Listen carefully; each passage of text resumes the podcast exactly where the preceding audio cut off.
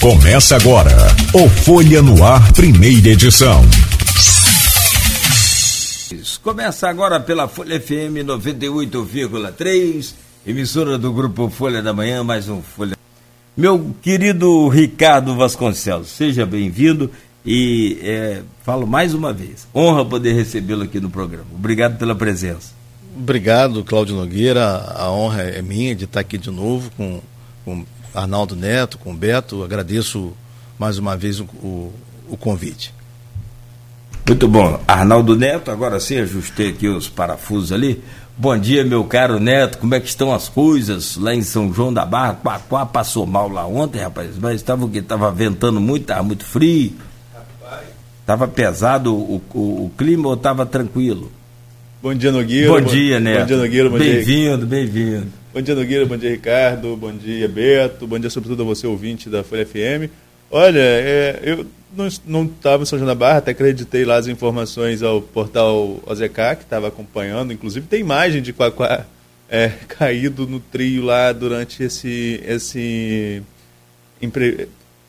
digamos, né, um imprevisto, porque o, esperado era que a Carla discursasse depois dele e ela acabou nem discursando lá no, um dos primeiros atos políticos de São João da Barra.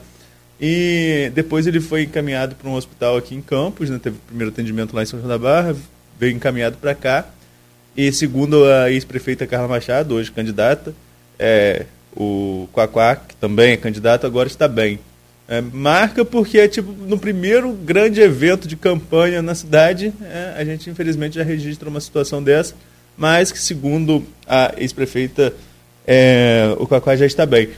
Agora, Nogueira, pesquisa é o que não Isso falta. Uma coisa, ele teria sentido o quê? Mal-estar? É, não tem informação ainda. Ah, né? tá, a assessoria tá, dele, tá. nem ele, nem a assessoria não se posicionou ainda sobre o que, o que realmente aconteceu. Ah. Mas ele chegou a discursar, participou de uma reunião, veio caminhando, no trio, discursou depois do discurso. Deu até a foto dele depois do discurso, aquela foto tradicional de, mão dada, de mãos dadas. né? E depois ele se sente mal e precisa de atendimento médico. Agora, é, pesquisa aí não falta, né? Mas antes da gente entrar nas pesquisas, rapidamente, saiu a participação especial, esperada a participação especial trimestral. Não é um valor baixo, 45 milhões para Campos, 45 milhões e meio, né? não é um valor baixo, mas é abaixo do esperado pela própria prefeitura. A prefeitura esperava, é, e foi até destaque na capa da nossa última edição, esperava mais de 50 milhões, entre 51 e 55 milhões, é, porque houve um atraso devido ao ataque ao sistema da, da ANP, mas agora que cai na conta, cai com queda, cai com queda para toda a região. Uh, me chama a atenção Macaé, né? Macaé recebe tanto royalty, tanto royalty, mas de participação especial é coisa de 1, 2 milhões, não é nada, é, é muito grande para a dimensão do, do, município da capital do petróleo como Macaé. Mas para Campos não, o repasse é bom, 45,5, mas ainda é, abaixo do esperado pela prefeitura, Nogueira. Deve ser porque a, a, Eu não sei, mas essa conta também eu não sei exatamente, mas é, deve ser por conta de se a bacia pertencer a Campos, essas participações especiais. Eu não sei. Depende. depende. Em superprodução, né? Oi, Ricardo. Ah. São, são aqueles poços chamados que, de, de superprodutores. Participação especial são nesses poços. Hum, tá. Então, acho que Maricá é o que mais recebe atualmente, atualmente. de participação especial. Dizer, Campos já chegou, me lembro que eu acompanhava desde quando eu estava lá na praça o dia que Sarney assinou a lei dos royalties. A partir daí eu passei, eu divulgava todo mês, depois passou a ter a, a partir de 98, se não me engano, criou a participação especial. Eu, onde eu trabalhava, eu divulgava, acompanhava Sim. todo mês. E chegou uma vez, o, o, máximo que chegou a participação especial foi num trimestre de 2017, não, 2015 ou 2014, no governo Rosinha, que chegou a 203 milhões. Nossa. Foi um boom. Num trimestre só, recebeu 203 milhões. Enquanto no governo de Rafael, ele não teve essa sorte. Zerado, teve né? muitos trimestres que foi zerado, Zero. né?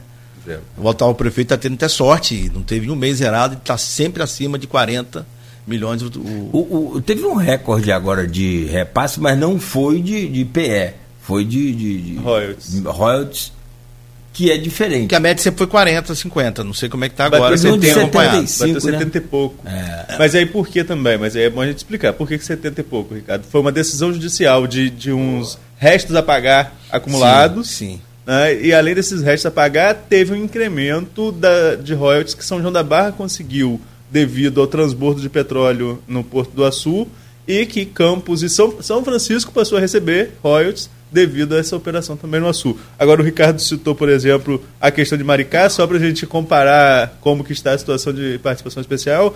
Maricá recebeu ontem 264 milhões, recebe hoje 264 milhões. De Olha só. E tem royalties todo mês acima dos 100, ou seja... Meu Deus, é muito dinheiro.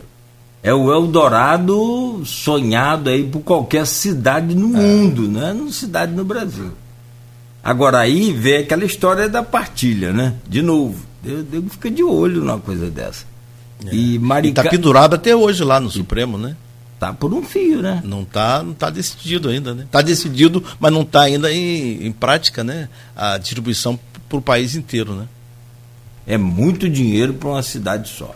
Mas é o que ela tem direito. É justo, né? Campos já recebeu isso, não pode tirar também. Não, e, e, em toda a justificativa para essa lei para distribuir para o Brasil inteiro, foi, o, o, parâmetro foi o mau gasto, o mau, gasto, uso do dinheiro público no município de Campos, né? Que durante muito tempo financiou shows na praça, na, na, praia, escola de samba. Praça, né? Escola de samba, entende tudo. Aí vai embora. É, cultu... é, é, CEPOP, por aí, e as obras estruturantes ficaram aí né, minimamente. É, não se preocupou com amanhã. É, no, minimamente investir. Você tem a Arthur Bernardes, você tem a Alberto Lamego, tem a Ponte Alain Ferreira e por aí vai.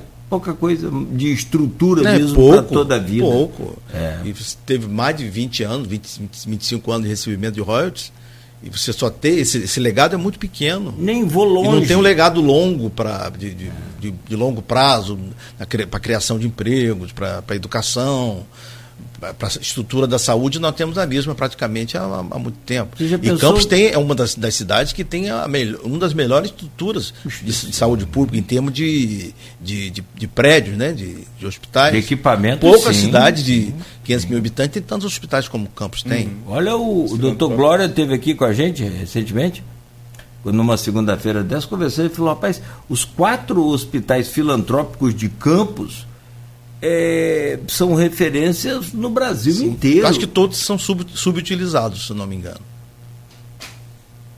Acredito que sim. Ó, e você vê, pulando de saúde para transporte. Olha o transporte de campos, que caos. Para quem já recebeu 203 milhões só num não. mês de. O, trans, o, transporte público de campos é a, o maior atestado de incompetência de todos os governos todos dos 30, 40 anos. Porque não tem, você não, você não consegue se locomover da, da cidade de um bairro para o outro contando com ônibus. Aí o que, que acontece? Você é obrigado a, a, a, ter um carrinho, é obrigado a ter uma moto, obrigado a ter uma bis, é obrigado a usar um, um, um carro de aplicativo, porque você não, não, não conta com ônibus. Muito difícil. Impossível. E tem, e pelo que a informação que a gente tem, é que o Fundecan, uns anos, anos atrás, eh, financiou a aquisição de ônibus de várias empresas. E algumas dessas empresas mantêm os ônibus dentro da garagem, porque não compensa botar ônibus na rua, porque a passagem está defasada, Sim. que a passagem tem um preço político e dela. E se você aumenta a passagem também, a população como que fica? Não, você fica entre a cruz e a espada numa Exatamente. decisão. Aí vai subsidiar a passagem. Aí agora, agora por exemplo, estão subsidiando o diesel. Né? A, nova, a nova medida de subsídio ao diesel parece que entrou em vigor agora, Nogueira. Você está até acompanhando mais do que eu essa situação. Seria quarta-feira. E aí, com o subsídio do diesel, todo mundo paga pelo transporte. Mas é mesmo assim, mesmo com todo mundo pagando pelo transporte, o transporte ainda não tem a eficiência. E tem essa questão também, né, Ricardo? É, é, a Câmara vai começar a votar, começou a tramitar um projeto, nem ganhou tanto destaque, mas deveria, de táxi lotação você não tem condições de fiscalizar a lotação, que é um transporte irregular, e aí o que, que você faz? Você legaliza, dá um jeitinho de legalizar o que não pode. Isso. Aí você coloca mais transporte individual na rua, mais, mais, mais carro, ao invés de ter um transporte coletivo, né? Dizer, há pouco tempo nós tivemos aquele projeto do. Até o nome é horrível, aeromóvel, né? Que seria um, uma espécie de VLT, né? A, a, a prefeita da época conseguiu até empréstimo, inclusive eu tenho o decreto de, de interesse de desapropriação das estações, desde Travessão até, até o Jockey, que iria até Goitacazes, né? em cima da linha do trem, mas você vai botar a antiga linha do trem, na atual ciclovia. Mas como é que vai passar um trem pelo outro? Ali não tem tamanho. Foi uma, uma, uma, uma, um projeto absolutamente eleitoreiro. Inclusive, a presidenta Dilma chegou a anunciar na campanha da reeleição dela a liberação desse dinheiro na Caixa Econômica para Campos ter o aeromóvel. Mas era impossível você pa passar um trem pelo outro naquele trecho pequeno da ciclovia. Só se o trem fosse de um metro, um metro e vinte cada um, um metro. Não dá. Nem assim dá. É impossível. Mas precisava ter um transporte desse, central, de travessão até Goitacazes. Você imaginou? E as linhas seriam alimentadoras né? Da, da, da, sim, Pros- se- pros seria um bairros. sonho, seria um sonho. Para os bairros. Ou pode fazer subterrâneo, Subterrâneo é subterrâneo muito é mais caro. Hoje, né? hoje em ou, dia. pode, ou pode fazer aéreo. Ou, não é por isso, não. Não, só se o país tivesse um, um boom de desenvolvimento fantástico. grande, é. Pra- hoje não se faz metrô mais, que é muito caro. O metro quadrado é mais caro para fazer, pra fazer metrô. É. Só um cofre muito reforçado, como São Paulo, costumou fazer eu metrô. eu tenho até uma dúvida, é uma dúvida mesmo. As condições de terreno nosso nos- não prejudicam também, não? A gente tem um, um- solo, um lençol freático muito alto aqui na região, qualquer chuva alaga. Isso deve ser um complicador Pode ser, também, né? pode ser, pra pode fazer. ser.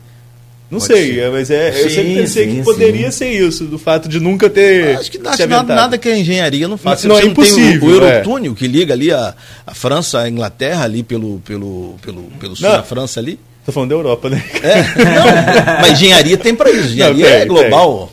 Você, te- você fez aquele túnel Marcelo Alencar lá na, na beira do, do, do mar, lá, em, Aham. lá no Rio, e substituiu aquele elevado, Não, que eu não falo era horrível. Não falo da impossibilidade, acho do aumento de custo. Ah, até. sim, o, o custo, não, o custo de, de transporte é, subterrâneo é muito caro. Como o Arnaldo colocou, eu entendi. Com água, É. Eu tive agora no Rio, na semana, há duas semanas atrás, eu não conhecia aquela estação Arco Verde ainda, de Copacabana ali, eu fiquei impressionado com a, com a fundura. Você, você pega o metrô na Glória ali, que é, que é um, um degrau apenas, um andar, quando chega na Arco Verde são três, você sobe três lances de escada para chegar na rua. É uma coisa fa- fantástica. É, olha, sinceramente, é, a gente não custa sonhar, né? Não, não, não há problema nenhum quanto a isso. Mas, sobre esse exemplo de administração, você falou muito bem, de que o transporte é realmente nota zero nos últimos 40 Zero que com louvor. com louvor. E você não tem perspectiva a, a médio prazo de resolver. Não vai. Não vem. Não vai. É, agora Aliás, não- a gente conversa, desculpa, a gente conversar com o Vladimir aqui, né? A gente perguntava, o maior desafio hoje do governo dele não é só saúde, educação, que são aquelas habituais, e até saúde tem sido menos comentado, menos cobrado, tem feito algumas ações aí interessantes, até com o apoio do governo do estado, cofres né, por conta da privatização da Petrobras, da, da SEDAI. E o, o, o hospital Geral de Guarulhos? Geral de Guarulhos e o Ferreira Machado, por exemplo, doutor Frederico, sexta-feira passada, falava aqui com a gente, o Aloysio Abreu Barbosa estava na bancada, e ele convidou a gente para ir ao hospital conhecer a, a recepção. Pelas imagens que eu vi do hospital, é tipo hospital particular. Tomara que funcione o atendimento assim como. E conversamos também com o presidente da Fundação Municipal da Saúde, o diretor do HGG, enfim, parece que a saúde está tomando um rumo. Não, não vou dar nota, nem vou avaliar como boa, nem como ruim, não. Está tomando um rumo. Agora, o transporte, o que o Vladimir, Vladimir falou, eu só perguntei se podia afirmar que no governo dele o transporte estaria resolvido. Ele falou que ia fazer de tudo para que estivesse. É, eu acho que é, é muito complexa a questão do transporte, são muitos interesses envolvidos. Ah, o- por exemplo, saudosismo meu, há pouco mais de 30 CTC, anos atrás, a gente trabalhava no centro, tinha uma hora e meia de almoço e ia em casa almoçar, tirava um cochilo 10 minutos e voltava para trabalhar com uma hora e meia. Hoje em dia você não consegue fazer isso de maneira É, que, nenhuma. que ano? Que ano que era? Há uns 30 anos atrás, mais ou menos. CTC? Não, acho mais CTC. Eu pegava o que o, o, o pecuária, acho que era o 3, na Nova Brasília era o 3, pecuária era o 1. Linha 1. Pegava ali na praça quatro jornadas, ia no Caju, almoçava, cochilava 10 minutinhos e voltava para trabalhar no centro. Hoje em dia duvido que você consiga fazer isso. Você não, mesmo não vai achar ônibus ali. Você vai ficar ali umas duas horas esperando um ônibus. e se vier. Né? Arnaldo vai limpar a cara com a gente se falar em CTC com ele, ele vai saber. Ele nem conhece CTC, né? É, eu, não, se falar de Serve, então. Uh. Serve é anterior a CTC. Era uma companhia estadual de ônibus, né? Era, era, era, era estatal. É. Mas quebrou.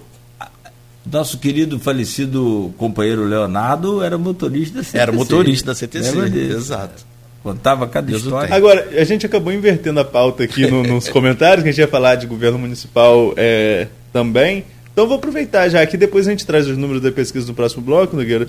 Aproveitar para ouvir do Ricardo, como ele mesmo falou, que acompanhava os decretos, acompanha, sempre acompanhou bastante sobre, do governo, o governo Rosinha, o governo Mocai, fez parte da administração municipal no governo Sérgio Mendes. Como você está avaliando esse governo Vladimir? Esse, essa, digamos que essa primeira metade aí do governo já praticamente, né? estamos chegando ao segundo semestre do segundo ano. Como você avalia a interlocução política que tem aí esse desgaste com a Câmara que, de uma forma ou de outra, acaba atrapalhando o desenvolver do governo. E também essas parcerias que o governo vem conseguindo aí junto ao, junto ao Estado, até mesmo durante alguns atritos do pai com o governador. É. É, prefeito de, de registro, eu não só trabalhei, fui participante do governo do prefeito Sérgio Mendes, também do governo Garotinho. Eu iniciei a minha vida pública, ele trabalha na vida pública, no período do. Fui secretário de comunicação de Garotinho e em seguida de Sérgio Mendes. Quando eles, eles se separaram, eu também eu fiquei, com, fiquei com Sérgio Mendes até hoje, meu, meu amigo, meu irmão.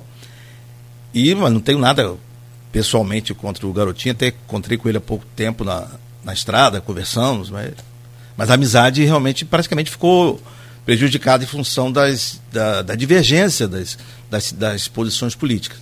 E, mas eu acompanho a, a, as administrações desde o governo dois anteriores. Acho que me lembro desde Raul Linhares, como, como cidadão e como jornalista, eu conheci de perto o ex-prefeito Zezé Barbosa, cobria o, o Vila Maria, e no governo Garotinho eu participei como secretário, de Sérgio também, e, e vi né, as, as, as, características de cada um desses, de, desses governos. E a partir dos anos 90, essa dependência né, da, da administração do, dos royalties. Teve essa crise a partir de 2015, 2014, 2015, que houve uma queda grande de, de royalties, e que o atual prefeito está tendo a, a, felicidade de, né, nesse contexto global do valor do, do petróleo e tal, não sei se aumentou a produção também, está tendo uma, a, a, felicidade de ter mais dinheiro e há muito tempo que você não via um, um alinhamento do governo municipal com o governo estadual. E favorece muito o, o desempenho do prefeito, prefeito Vladimir, que está, a mim, surpreendendo. Eu, eu, eu esperava que fosse ter um governo mais como foi o da mãe, que o pai mandava muito e, e com pouco recurso. Não, ele está tendo mais recurso e tá tendo independência. A surpresa foi a falta de habilidade, que eu achava até semana retrasada, que era a falta de habilidade de ter maioria na Câmara. Porque a, a, a, a tendência do prefeito, quem qualquer que seja, é ter maioria na Câmara. Eu vi isso de perto. Eu vi de perto quando o Sérgio era o prefeito e Garotinho era, aliado dele. Eles romperam, todos que eram da oposição passaram a apoiar Sérgio, assim de um dia para o outro. E os que eram situação ficaram com o garotinho. Então o prefeito tem essa, essa, essa, essa coisa de atração, esse imã, seja por afinidade, seja por troca de favores, e, e são, são lícitas, inclusive. As ilícitas que sejam apuradas depois, mas são lícitas. Você tem uma troca de favores ali, olha, você me apoia, eu tenho aqui um, uns 4, 5 DAS da secretaria tal, você indica, isso, isso é lícito. Né? A questão do RPA foge um pouquinho dessa, dessa questão. E a gente viu que o prefeito não conseguiu maioria. Conseguiu perder a eleição para a Câmara, para a presidência da Câmara, numa eleição antecipada, uma, uma série de atropelos. Agora se descobre o porquê. Quem é que estava financiando a oposição? Que é esse, esse, esse projeto do governo do Estado que financia, que impôs essas, essas derrotas na Câmara, tanto em São João da Barra quanto aqui em Campos. E que chegar ao ponto do orçamento querer impor o prefeito ou a prefeita lá apenas 5% de remanejamento, que é uma, uma coisa impensável, absurda. O prefeito com 5% de remanejamento, ele não faz nada. Ele é refém da Câmara, ele precisa, tudo precisa pedir licença à Câmara. Ele não, é é para engessar. É, a, a, Câmara não está sendo é, democrática, está sendo chantagista na Câmara, esse, esse, grupo, que coisa. E agora se descobriu como se financiava essa maioria. Né? Tanto que dos 13 vereadores, 10 tinham assessores na lista lá do, do, do, do. Numa coisa que ainda está sob investigação. Posso falar sobre isso com, com muita, muita prudência, porque ninguém vai, vai julgar ninguém antes de, de, de chegar ao final, né? chegar ao final as investigações. Mas porque o, o, o atual governador também teve a felicidade, o, o Estado tem um orçamento esse ano de 73 bilhões. Ele vendeu o último ativo que o Estado tinha, que era a SEDAI. Né? Que nenhum governador teve coragem de vender a SEDAI, que era um, um grande patrimônio do, do, do Estado, do, do povo que ban, bancou essa, essa empresa durante durante décadas, antes era Sanerge, se não me engano, e, e, foi, foi, foi e vendeu por 24 bilhões. De repente, um governador que tem 73 bilhões de, de, de, de orçamento recebe do nada 24 bilhões. Ah, esse dinheiro eu vou, eu vou garantir a minha reeleição, vou garantir o meu nome. Inclusive, um, um, um governador que caiu, caiu do céu. Sim. Ele era um, um vereador de primeiro mandato, sempre foi assessor do, do deputado, esqueci o nome do Márcio Pacheco. Márcio Pacheco, e que colocaram lá como vice e por uma, uma tramóia do destino, o, o, o, governador foi, foi caçado, foi empichado, e ele assumiu o, o governo. Então, com esse, com esse dinheiro, ele está é, até para o cidadão é, é muito bom, que está ajudando. Que para Campos, por exemplo, está sendo muito, muito beneficiado com esse dinheiro da SEDAI. Não só no, no Hospital Geral de Guarulhos, como obra de bairro. Quer dizer, o governador está sendo um prefeito do estado todo. Onde você vai no estado, tem uma obrinha lá do governo do estado, tem uma, alguma coisa presente, segurança presente, bairro presente, não sei o que presente. Agora, é, é, um fator, é um fator que pode definir eleição, nós vamos falar de números daqui a pouco da corrida do, da corrida ao governo do Estado, mas como você levantou aí também, tem essa questão do CEPERD, né, que atinge a Câmara de Campos, é, a Câmara de São João da Barra também. É, é eu falava com o Nogueira esses dias, é muito delicado nesse caso da, da, da Fundação CEPERD, porque tem gente ali que realmente fez processo seletivo e realmente trabalhava. E tem gente que nunca trabalhou e que só ia lá sacar o dinheiro. Tanto Exatamente. é que, né, é, segundo a apuração nacional, né, acho que foi do, essa foi do Globo, eu acho, na dúvida se foi do, do Globo do UOL, o Bradesco, aqui da agência Bradesco de Campo, precisava botar uma tenda na porta para poder. Isso, para ter um saque a cada 12 segundos. Um saque a cada 12 segundos. Então, assim, é coisa realmente absurda que precisa, como você colocou, ser investigado. E você acha que um escândalo como esse, às vésperas da eleição, já praticamente no período eleitoral, vai refletir em atores políticos, inclusive aqui da região? Por exemplo, o nome do deputado Bacelar é citado em todas as matérias. E Bacelar era cotado como um possível. É, presidente é, da Assembleia. Presidente da Assembleia Legislativa, sem falar uma votação expressiva que ainda se espera. O que Murilo Diegues, na coluna dele, acho que há duas semanas, falou. É, o escândalo do CEPERG atinge diretamente a Castro e respinga em Bacelar, porque são eleições diferentes, proporcional e a outra o executivo. Você concorda com essa análise? O governador paga mais a conta do que os deputados que possam estar envolvidos? Eu não sei. A impressão que eu tenho é que, na perspectiva do eleitor, é, a questão corrupção não está em primeiro lugar, como estava em 2018. Que era, a, a corrupção era o, primeiro, o grande mal a ser a ser combatido. É, eu vejo uma certa tendência a ser leniente com a corrupção. Ah, isso é assim mesmo. Ah, isso é assim mesmo. Né? E o, o que é lamentável, né? Que a gente. É, o país lutou a vida inteira né? para tentar se ver livre dessa, dessa mancha da, da corrupção e que é um tipo de corrupção, né? E se faz essa, seja leniente com isso. E por isso que eu acho que não deve ter muita influência na eleição, principalmente do governador. Né? Principalmente porque esse esquema do CEPERG é, é tão enraizado que beneficiou muita gente. Essas pessoas são cabos eleitorais que vão transformar isso em voto. Né? Agora, as pessoas, acho que as pessoas que, que ficam impactadas, chocadas com a forma como se usou esse dinheiro público, é um número menor do que as pessoas que foram beneficiadas ali, direta ou indiretamente.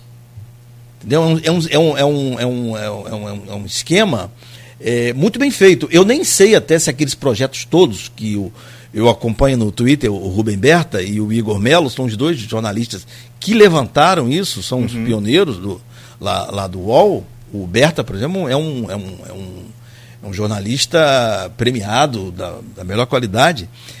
Eles levantaram isso, agora já chegou, já, já chegou na, na UERJ também tem. E ele listou os projetos. Eu não sei se aqueles projetos funcionam. Se funcionarem, funcionarem são até bem-vindos. O que se discute é se esse, até mesmo esse, esse modelo de seleção simplificada que se faz, se faz lá no site, só sabe quem sabe, só sabe quem é do meio para é avisar. Questão, é. Vai lá, vai, não, tem que ser edital para todo mundo saber. Todo mundo tem que participar, mas não, só aqueles. Agora, o pessoal que era assessor da Câmara e acumulava cargo, isso, isso é errado. acho que não tem justificativa. Exatamente. Tanto que a Câmara te abriu uma, uma, uma comissão para investigar. Apurar, Alguns vereadores já se adiantaram, já demitiram esses, esses, esses assessores. É, vereador, vereador falar também que é, é não sabia, que, é, que acredita na boa fé, é meio complexo. Não, é, há indício de rachadinha em, em, todos os em todos esses casos, por exemplo, na maioria deles, né? Mas o, o que é lamentável é que é, o principal deputado que estaria envolvido nessa, nessa questão, que é candidato, que é o, o, deputado que tem mais força junto ao governador, uma força extraordinária, inclusive foi secretário de governo, é o líder do governo, que é o deputado Rodrigo Bartelar, justamente que é a, a, a contraposição à família dominante na, na política local. Então você fica entre, entre um e outro. Quer dizer, é o eventual candidato a prefeito em 2024, todo, isso não é novidade para ninguém, que a, fa a família Bacelar tem um candidato a prefeito em 2024 para enfrentar a família Garotinho. Obviamente, o Vladimir vai tentar a reeleição e vai enfrentar o candidato mais forte, que seria esse candidato que está se construindo no grupo Bacelar, que é um grupo que está se fortalecendo. Agora que a gente viu que os, os, a, a base não é muito sólida assim. Não sei se vai resistir a esse. Porque no ano que vem não tem mais dinheiro da, da SEDAI. Da SEDAI, uma hora acaba, né? É isso. Do próprio governador que, que assumir no ano que vem, o próximo governador que vai assumir no ano que vem, já vai assumir sem dinheiro, vai voltar a pegar o Estado falido.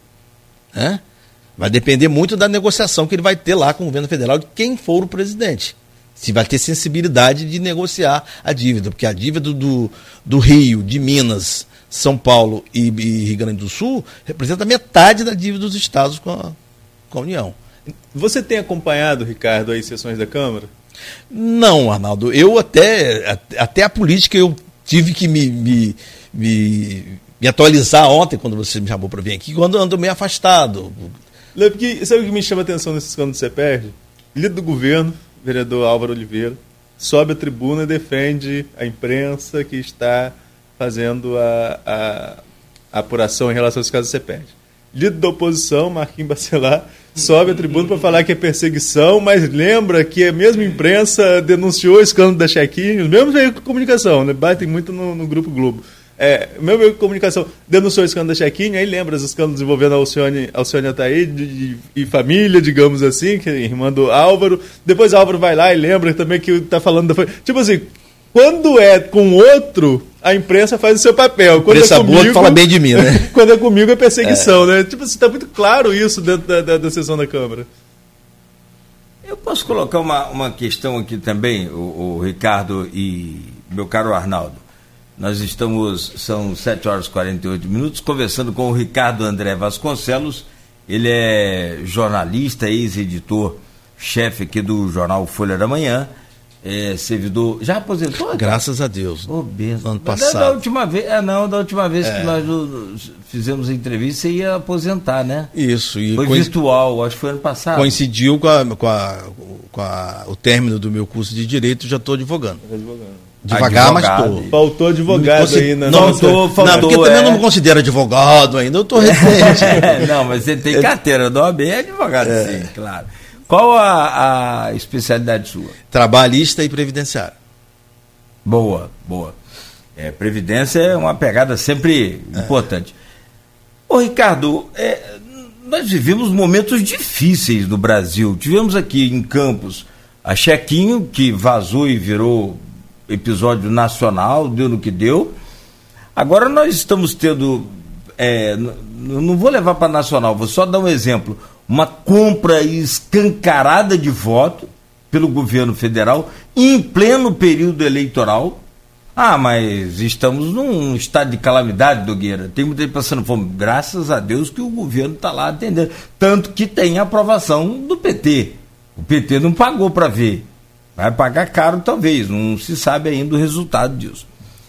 Mas não existe liderança de grupo político sem cash, sem dinheiro, sem poder encaixar a sua equipe, o seu grupo político.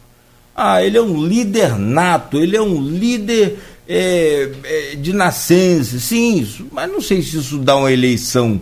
O que dá uma eleição é manter um grupo trabalhando.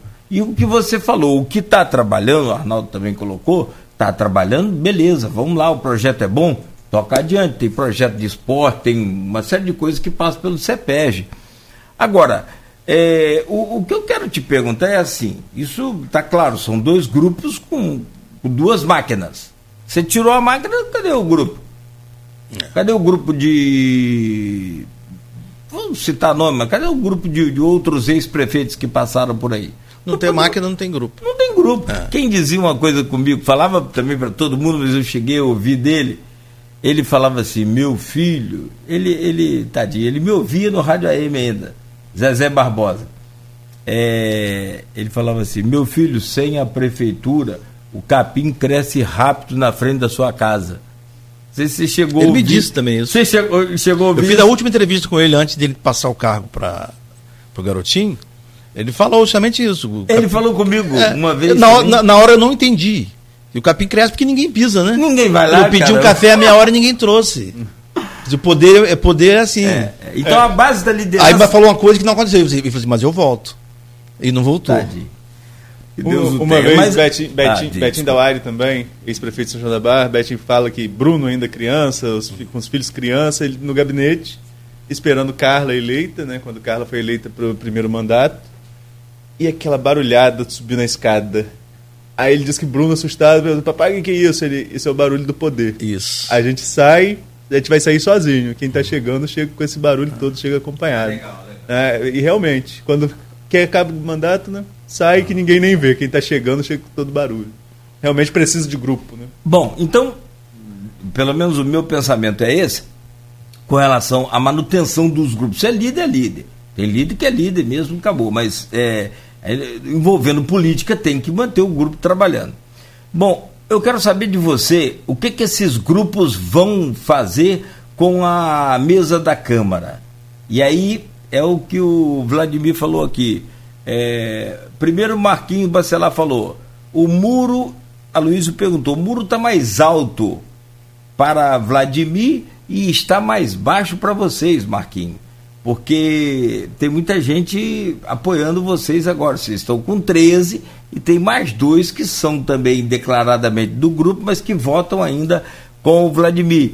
Ele falou: não, do meu lado não tem nem muro, do meu lado eu quero botar uma esteira eh, rolante para que eles ve é, é, para que eles venham todos para cá, vamos trabalhar em conjunto. Então, isso, Marquinho disse isso. Conversamos com o Vladimir, Vladimir falou: olha, é, se você não sabe, aí a Luiz falou que sabia, a gente sabia. Tem vereador que chegou lá e falou: prefeito, eu quero ser sócio dessa prefeitura. Negócio de doido. Ele falou: então, assim, não tem conversa atravessada. Vai ser por me apoiar pelo que eu faço e acabou. É, a, a eleição eh, do dia 15, 15 de, de, fevereiro. de fevereiro, né? 15 de fevereiro. Melou, deu no que deu. Mas já, já é definitiva essa decisão? Não, não teve nenhuma decisão judicial é, contrária, é né? Não, contrária. É, tá mantido que houve um. É, feriu o regimento ao Nildo não votar. Por enquanto. Então vai ter outra eleição. Teria que ter, tem que até ter, hoje. Até, até dezembro tem que decidir é. para ter outra eleição, não. Até hoje, até hoje nenhum, nem, ah. nem em primeira nem em segunda instância, é, nenhum juiz nem desembargador mandou retomar a eleição, não. É segue o regimento. Então, vai, vai, vai, depender do sucesso da eleição, que, que grupo que é, saiu mais forte. O que eu quero forte. saber de você é isso. O que, que só muda o presidente da Câmara hoje, porque hoje seria o Marquinhos. Se tiver outra eleição, é o Marquinhos de novo. 13 a 12. Sim, pelo, pelo, pelo também ou vejo até, assim. Eu acho que até mais. Ou até mais, aumentou. Ou até mais. Ou até mais. É. A Dandim de, de, de, de Alcione vota com, com Vladimir, mas é. Apoia Bacelar. Apoia Bacelar. Mas do entrevistado mas qual é, você. Qual é o argumento? Isso eu pergunto para vocês. Qual o argumento, vamos usar a palavra argumento, que o, o grupo Bacelar está utilizando para manter esses vereadores em maioria, que Vladimir não tem argumento semelhante ou, digamos, é mais convincente? Eu acho que é diálogo.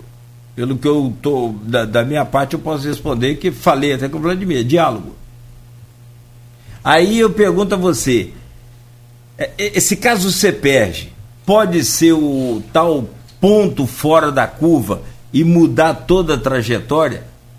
E essa Câmara voltar às mãos do, do Vladimir? Ah, se Vladimir souber capitalizar isso, acho que sim. Acho que é a chance de. A, a janela para Vladimir pode ser o caso perde. Sim. Mas eu acho que, eu queria ouvir a opinião de vocês, não, não é o resultado, como o Ricardo mesmo falou, o resultado das urnas que vai sacramentar isso? Ah, com certeza. A eleição tem que ser feita até dezembro. 31 de né? dezembro? 31 de dezembro. E aí você já vai ter o quadro completo para os próximos quatro anos, né? O próprio Fábio Ribeiro admitiu aqui que foi um equívoco do grupo bancar essa Acho que o equívoco dele, né? Pessoal dele de, de antecipar a eleição. Eu não sei, uma fonte que eu e me disse que a orientação é que só botasse em votação se tiver certeza de 15 votos. Isso foi a recomendação de Garotinho. E isso foi alguém que estava na reunião que me disse. É, e ele eu tinha a minha impressão, desculpa se não quero ser é, é, inconsequente de maneira nenhuma, apenas uma, uma percepção que eu tive é que o próprio Fábio Ribeiro teve a impressão de que ele não teria o apoio do grupo dele para eventual reeleição em dezembro, porque ele antecipou. Eu tenho maioria, mas uma, com essa maioria aqui, com 13, eu, eu, eu ganho a eleição. E não teve, teve 12. Né? Rapaz, eu não sei. Aqui de fora, assim, Arnaldo dando a chance para a gente comentar, a gente olhando de fora e ouvindo já todos, que, né, pelo menos desse cenário, é fácil falar.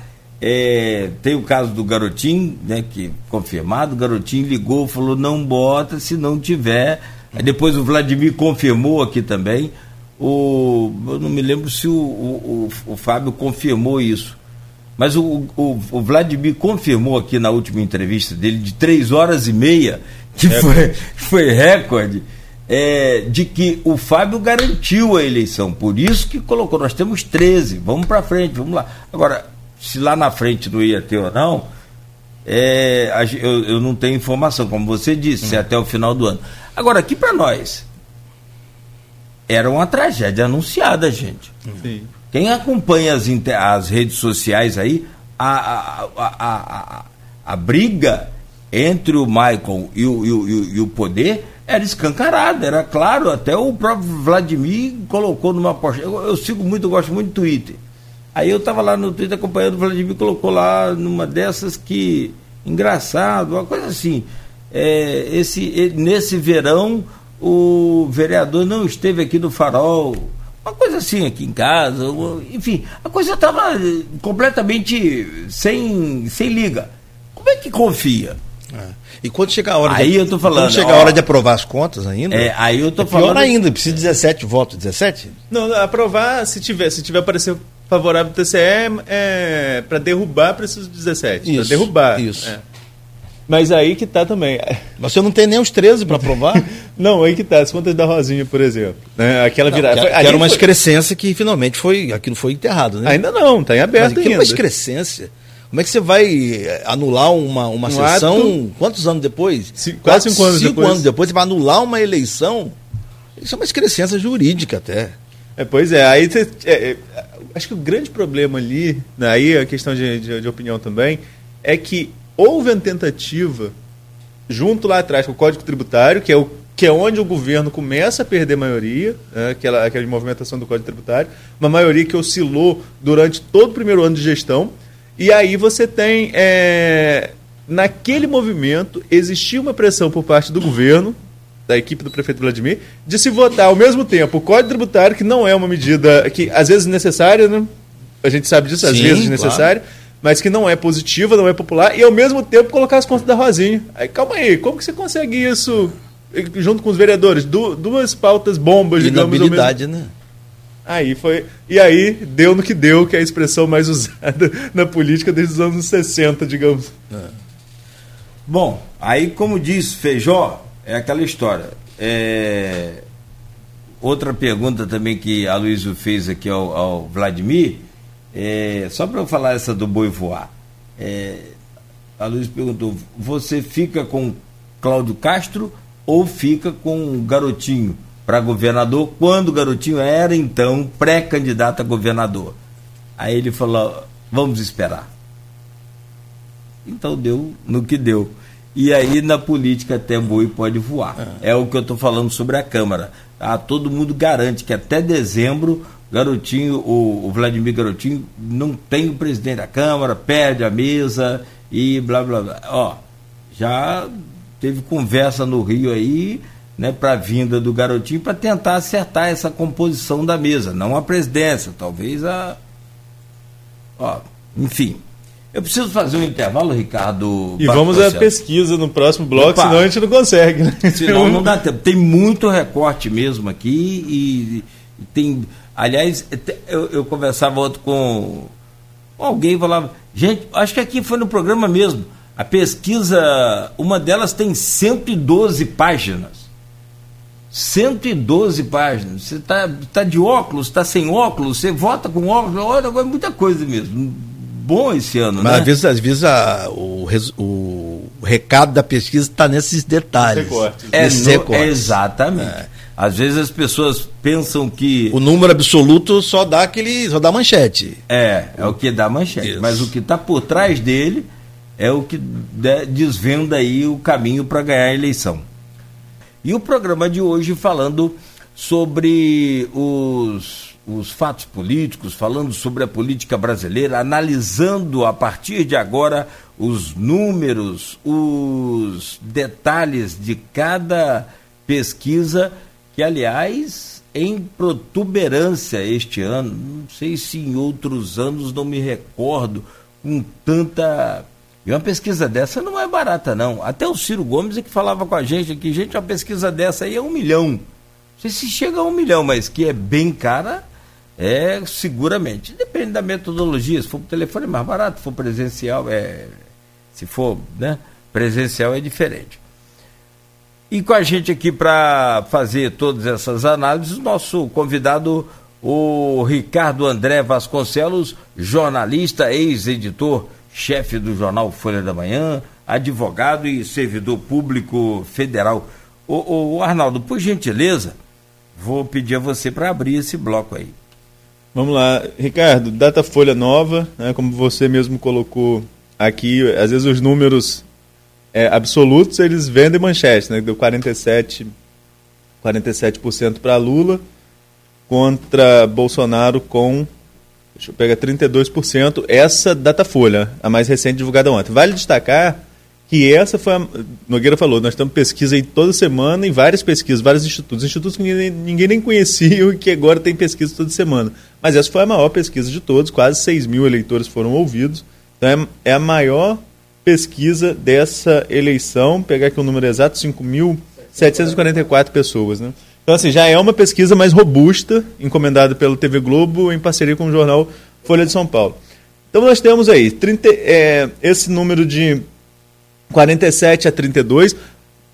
E os recortes mostram algumas coisas. Nós falamos aqui várias vezes, Ricardo, que esse Auxílio Brasil aí que foi liberado através dessa PEC, que, como Nogueira pontuou aí, como uma compra de voto institucionalizado, mas que foi aprovado com votos de todos os partidos, exceto do Novo, é, vai refletir na campanha em algum momento.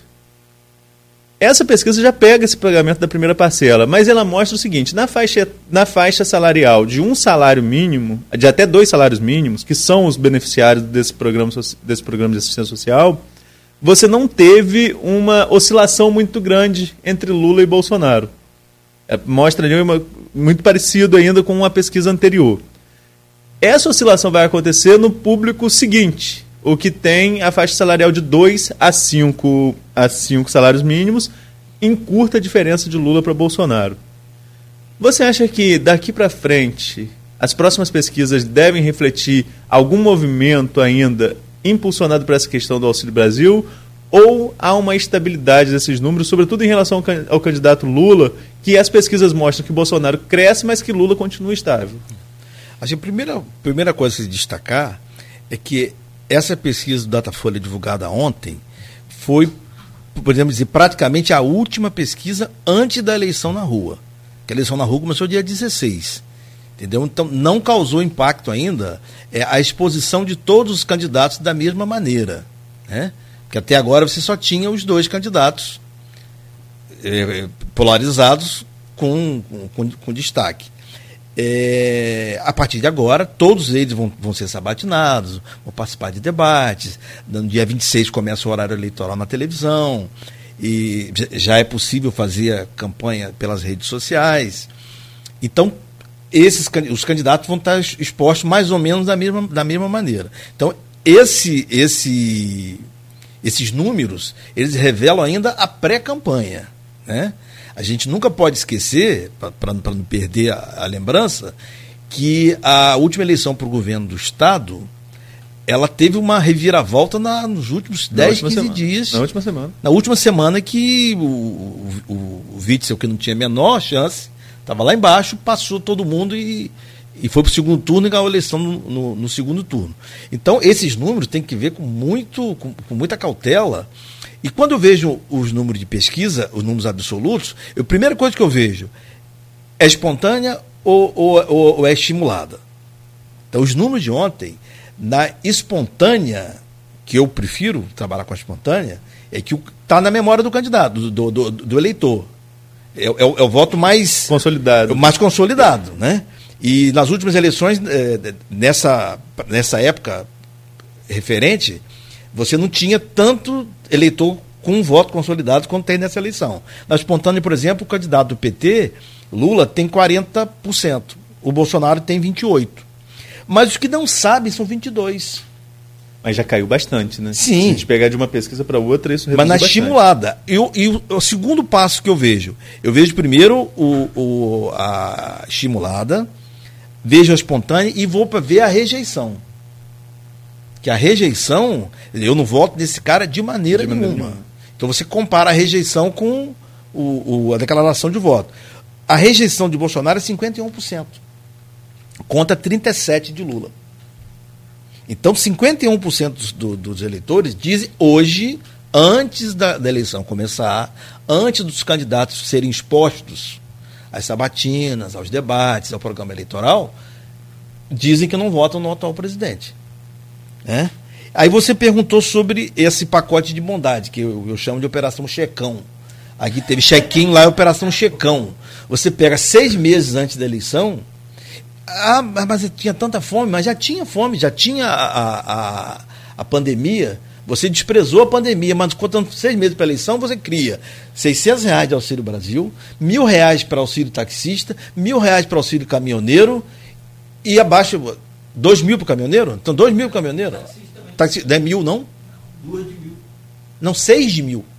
São seis meses. Ah, até dezembro. É mil por mês até, ah. até dezembro. Então você praticamente você está tá comprando o, o, o, eleitor. E além disso, você consegue, depois de muito tempo, um mecanismo lá de não subir tanta gasolina, aproveitando o, o, mercado internacional, que a gasolina está atrelada do mercado internacional, que está em baixa também. Então, eu acho que essa, esse crescimento de 3% de Bolsonaro, ainda, repetindo, na pré-campanha, reflete, eu acho, mais o, a gasolina do que o, o Auxílio Brasil. Porque o eleitor de, de, o eleitor de Lula, principalmente, é até dois salários mínimos, é, negro, Nordeste. Nordeste e com é, instrução até segundo grau completo, se não me engano.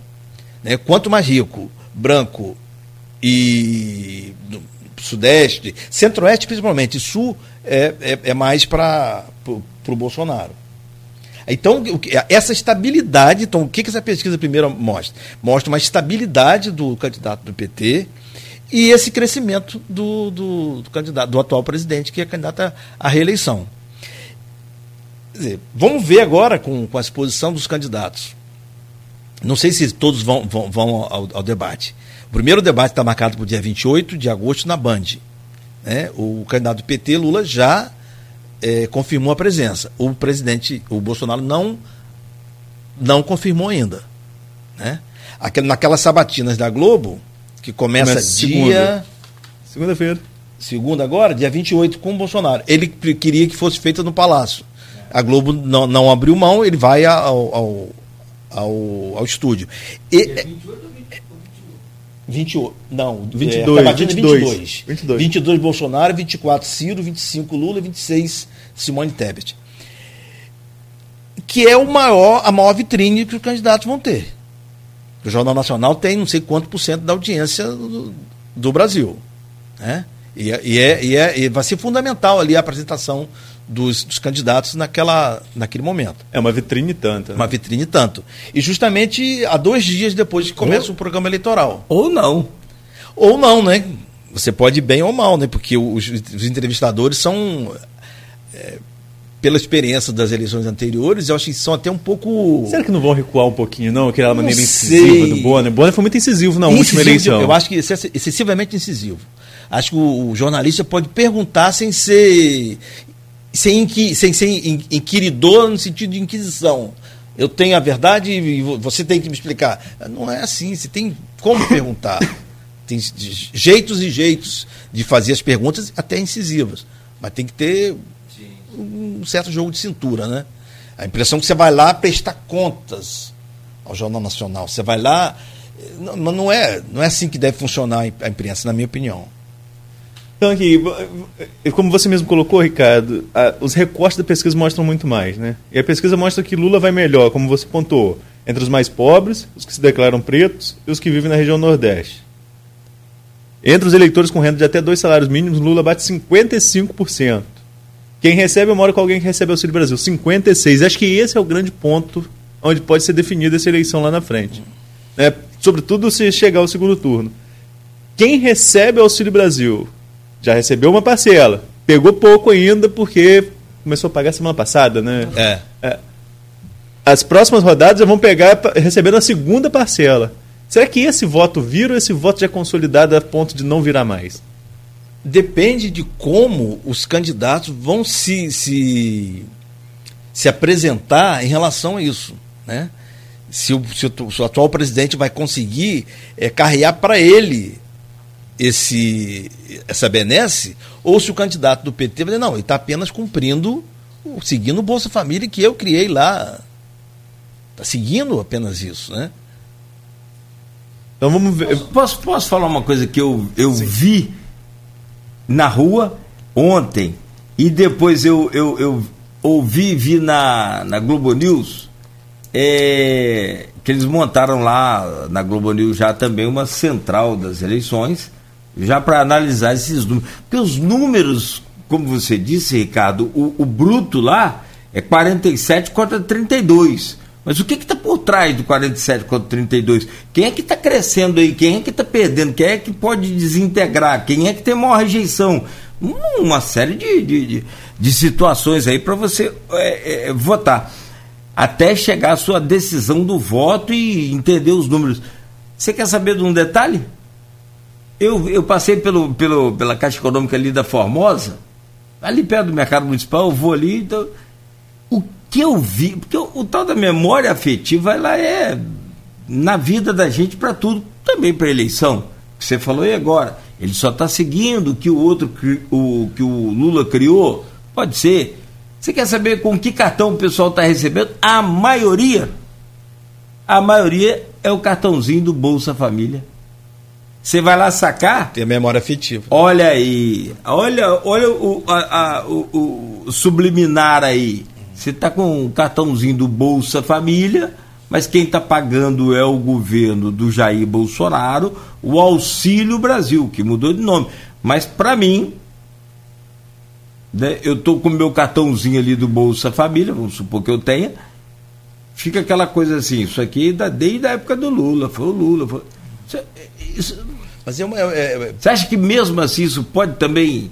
Essa, é, essa coisa descoordenada dele. É, mas é tão. É lamentável que um país com tantos problemas, tantos problemas até seculares, a gente fica numa eleição em 2022, do século XX, na, é, um quinto do século XXI, ainda discutindo essas coisas com tanto problema que o país tem.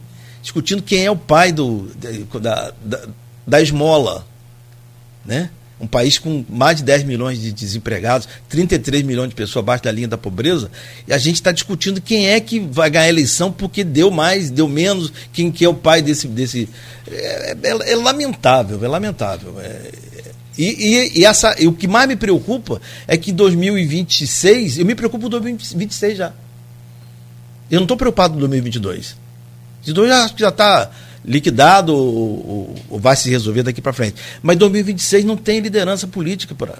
Nós não temos mais liderança. Não surge, não. Vai surgir liderança nesses quatro anos? Em, em qualquer do, do, do, dos, dos polos? Vai surgir um terceiro polo, aí você fala da terceira via. E a terceira via? A terceira via é uma, uma, uma é uma abstração. Né? Nunca, nunca houve, mas por quê? É por causa da polarização? Não, é por falta de, de, de escola política para se nascer novos líderes. Aí você pega, pega, pega a pesquisa né, nesses detalhes, você vai lá nos, nos escaninhos da pesquisa, uma coisa que me chamou muita atenção, que eu não vi ainda na, na Folha de São Paulo, não consegui ver. Eu, o último que eu vi foi no BTG, daquela parte que fala da possibilidade de você mudar de voto. Uhum. Me surpreendeu. Os eleitores, na, na, BTG, deve ter umas duas semanas, os eleitores de Lula, 15% admite mudar de voto. Bolsonaro dá 13 a 15 também. 60% dos eleitores de Ciro Gomes admitem mudar de voto. Quer dizer, os eleitores de Ciro Gomes, os 7% ou 8% que ele tem ali, podem decidir a eleição no primeiro turno. Com, com, com o voto útil. Né? Quando esses eleitores entenderem, não, peraí, e o Ciro está tendo, um, Ciro tá tendo um papel, eu tenho o maior respeito para o Ciro Gomes. Inclusive, a, o, o, o, candidato mais, mais preparado no discurso, para mim, é o Ciro também. É o Ciro Concordo. Gomes. Ele, ele foi na no Roda Viva na segunda-feira exemplar. É, como pessoa, realmente é muito arrogante, é coronel, mas o discurso dele como candidato, a, a, o compromisso dele, eu acho muito bom. Eu só acho que aquela, aquela arrogância de, de, de bater muito do, do, do candidato do, do, PT, que é do campo, do campo dele, né, do campo da, da esquerda, do campo mais democrático, é, fecha a porta completamente para um segundo turno. Ele vai ficar sozinho, dizer, o eleitor dele vai entender que, não, ou no segundo turno ou no próprio primeiro turno, vai fazer o voto útil e a maioria deve ir para o candidato do PT. Ciro, Ciro pode, corre o risco de sair dessa eleição menor do que realmente é? Com certeza, com certeza. A não ser que haja um. Nesses 44 dias que faltam para a eleição, aconteça alguma coisa surpreendente, né? Chamados pontos fora da curva. É. Na eleição de 2018 aconteceu isso com a, a morte de um candidato. Deus livre guarde todos os candidatos, né? Foi 2014 ou 2018? 14. 14, 14 que morreu. 18 pontos fora da curva foi também um atentado, foi a facada foi, Exatamente, exatamente. Não, ninguém está livre de acontecer um, um outro ponto fora da curva desse, né? Se não for isso, estamos, estamos praticamente definidos entre os dois candidatos. Se vai ter segundo turno, se vai ter primeiro turno. Agora, a, a, a, o, o que preocupa, além disso, é essa, essa, essa democracia está em risco com os, os insistentes, as insistentes insinuações do, do, do presidente Bolsonaro com de não aceitar o resultado, de atacar o sistema eleitoral. Agora os empresários que foi, vazou, vazou ontem uma informação dos empresários é, pregando um golpe em, em caso o Lula seja, seja, eleito. Isso não só prejudica o, o processo, né? Essa, essa, essa insegurança, né? Eu, eu, nós não somos um país de república de bananas, é um país uhum. que conseguiu. Tem 30 anos de democracia com, com, com eleições é, regulares, é, feitas no tempo certo, não é como antes da ditadura, você o, o partido do governo tem chance de, de, perder, então você amplia, prorroga o mandato. Você não pegou isso. Mas tinha isso, prorrogava o mandato do prefeito para seis anos. Não, agora diminui, tem um mandato tampão de dois anos dependendo do, do, do, sabor do partido que estava no governo, que era, que era a Arena, que é o, o Centrão hoje que se dividiu, né? Esse pessoal que está aí desde Cabral, acho. De Cabral não, Pedro Alves Cabral, não é do Sérgio, não. Está desde, desde do, do, do, Cabral. É. é. Tem uma, vou trazer uma outra pesquisa aqui, que a Luiz tem acompanhado muito mais do que eu esse ano, Ricardo. Nós estamos conversando aqui com o Ricardo André Vasconcelos, ao Conselho de Fernanda ontem, né? Porque, e é verdade, Fernanda Correia, assessora da Pruma, ela fala, às vezes a pessoa pega o programa no meio, não sabe, não conhece a voz, não sabe quem está falando. É. Exatamente, né? Estamos aqui conversando com o Ricardo André Vasconcelos, jornalista, advogado, é, e estamos analisando os números das pesquisas, e o Aloysio tem acompanhado o Ricardo muito mais do que eu nesse ano. Já fizemos pesquisa, eu já fui buscar, eu já fui buscar pesquisa na casa de Ricardo André meia-noite para sair na edição secreta de domingo, pegar na madrugada de sexta para sábado para sair no domingo é, né, no jornal e eu escrevendo a pesquisa, Ricardo analisando em artigo, enfim. E o Aloysio estava acompanhando da Genial Quaest, fizeram recortes, Minas e São Paulo. Dois, os dois maiores colégios eleitorais do país. Nesses dois maiores colégios eleitorais, na semana passada, a Genial Quaest captou que o eleitor que estava na expectativa de receber o Auxílio Brasil estava migrando o voto, estava virando o voto, é, virando de Lula para Bolsonaro. Bolsonaro. Na semana seguinte, nessa semana que a gente está, a Genial Quest divulgou uma nacional em que isso não aconteceu. Houve uma estabilidade. Os dois cresceram um ponto, tanto Lula como Bolsonaro. Não parece estranho de explicar. Número já é difícil para a gente, mas não parece estranho Sim. de explicar isso dentro desse contexto? Como que os dois maiores colégios teve uma intenção de virar voto e quando você faz no cenário nacional isso não aparece? Esse é, isso é detalhe de, de, de, pesquisa realmente que só vai ser aprofundado com agora com a exposição do, dos candidatos, né? Mas você falou São Paulo, São Paulo é, é o, a vedete dessa eleição, né? Você conseguiu o maior estado da, da federação que está há 28, 29 anos nas mãos da, da, do PSDB, com a possibilidade real de, de, de, ter um governo petista pela primeira vez no, no governo do Estado, né? É, inclusive, há uma, há uma possibilidade, pela pesquisa do Datafolha de ontem, do, de uma vitória no primeiro turno, né? O candidato do Bolsonaro acho que tem acho que 11 ou 12% dos votos, contra 32, 33 ou mais um pouco. Eu não anotei aqui do, de São Paulo. Do, do Fernando Haddad, que foi o candidato do PT à, à eleição presidencial em 2018 e teve um, um desempenho bom, inclusive. Né? Lula conseguiu transferir, mesmo preso, da prisão, conseguiu transferir votos e levar o Haddad para o segundo turno. E é um quadro, é um, é um quadro de respeito na política nacional. Talvez ele seja o, o, o quadro mais provável para eventual sucessão de 2016, se não surgir ninguém mais mais preparado. Né? Eu espero que surjam, surjam mais, mais e mais nos outros partidos. Que você, que você pega o, os 12 candidatos a presidente, ou tem novidade ou tem nulidade ali. Não tem. Ou é novidade ou é nulidade. Não é ter novidade ou nulidade. São os mesmos. Né? São, são, são nomes que não, não renovam, né? É, é realmente você tem esse. Há quantos anos Lula está na disputa? Lula é o centro do, da esquerda, é o centro das intenções da esquerda. Isso, isso também é um caso de se pensar. A esquerda também não se renova, né? Então, não, a, gente fa... a política não se renova como um todo. Como um todo, é. como um todo. Bolsonaro, Bolsonaro, acho que tanto não se renova que Bolsonaro, com 30 anos de Congresso, virou, virou outside. Como que um cara que tem 30 anos de Congresso é outside de uma eleição? Exatamente. É a falta de nova liderança. É, é, é como o, o, Ciro diz, é, disse, né? O, o eleitor votou no Bolsonaro contra o PT em 2018 e agora vai votar no PT contra o Bolsonaro. Quer dizer, não é a favor. Não, não é um movimento. Eu estava conversando esse dia desses, não estava falando em, em veículos de comunicação, não estava conversando entre amigos, estava pegando assim. Vamos parafrasear Getúlio ao que atribuem a ele. Eu não ouvi, então atribui. Que Campos é o espelho do Brasil. Não é um movimento parecido? Olha só, nós vimos um, um grupo garotista dominante durante décadas, é, alternando ali com o Arnaldo, que é oriundo desse grupo também, e aí o grupo de Arnaldo que vence a outra eleição. Há uma ruptura com a eleição do Rafael, não deu certo, volta garotinho. Não parece que é um movimento cíclico do próprio eleitor? Eu acho que o Brasil é o espelho do Brasil. acho que isso se repete em, em, em quase todos os municípios, quase todos os estados. É. Acho que é, é, é fruto dessa. dessa. Dessa falta de perspectiva, dessa falta de renovação mesmo, né? Agora, tem uma, tem uma questão que eu, eu, eu converso muito com os empresários e às vezes eu estou com algum, alguns deles, né? E eu falo, cara, você deveria entrar para a política, você é um nome bom. Deus me livre, guarde aquilo. E, que situação chegou a política brasileira? Né? Você vira um, um triturador de, de boas lideranças, de bons gestores.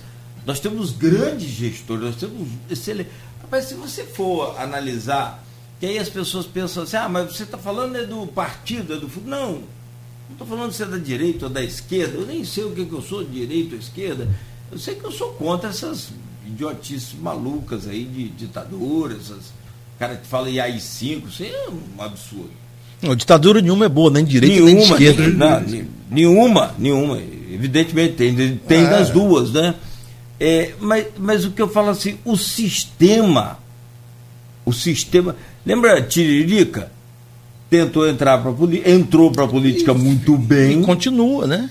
Eu não acho que ele saiu. Não, não, senhor, ele anunciou que ia sair, não saiu, é candidato à reeleição de novo e teve o número dele é, é, tomado emprestado, sequestrado pelo, pelo filho do presidente.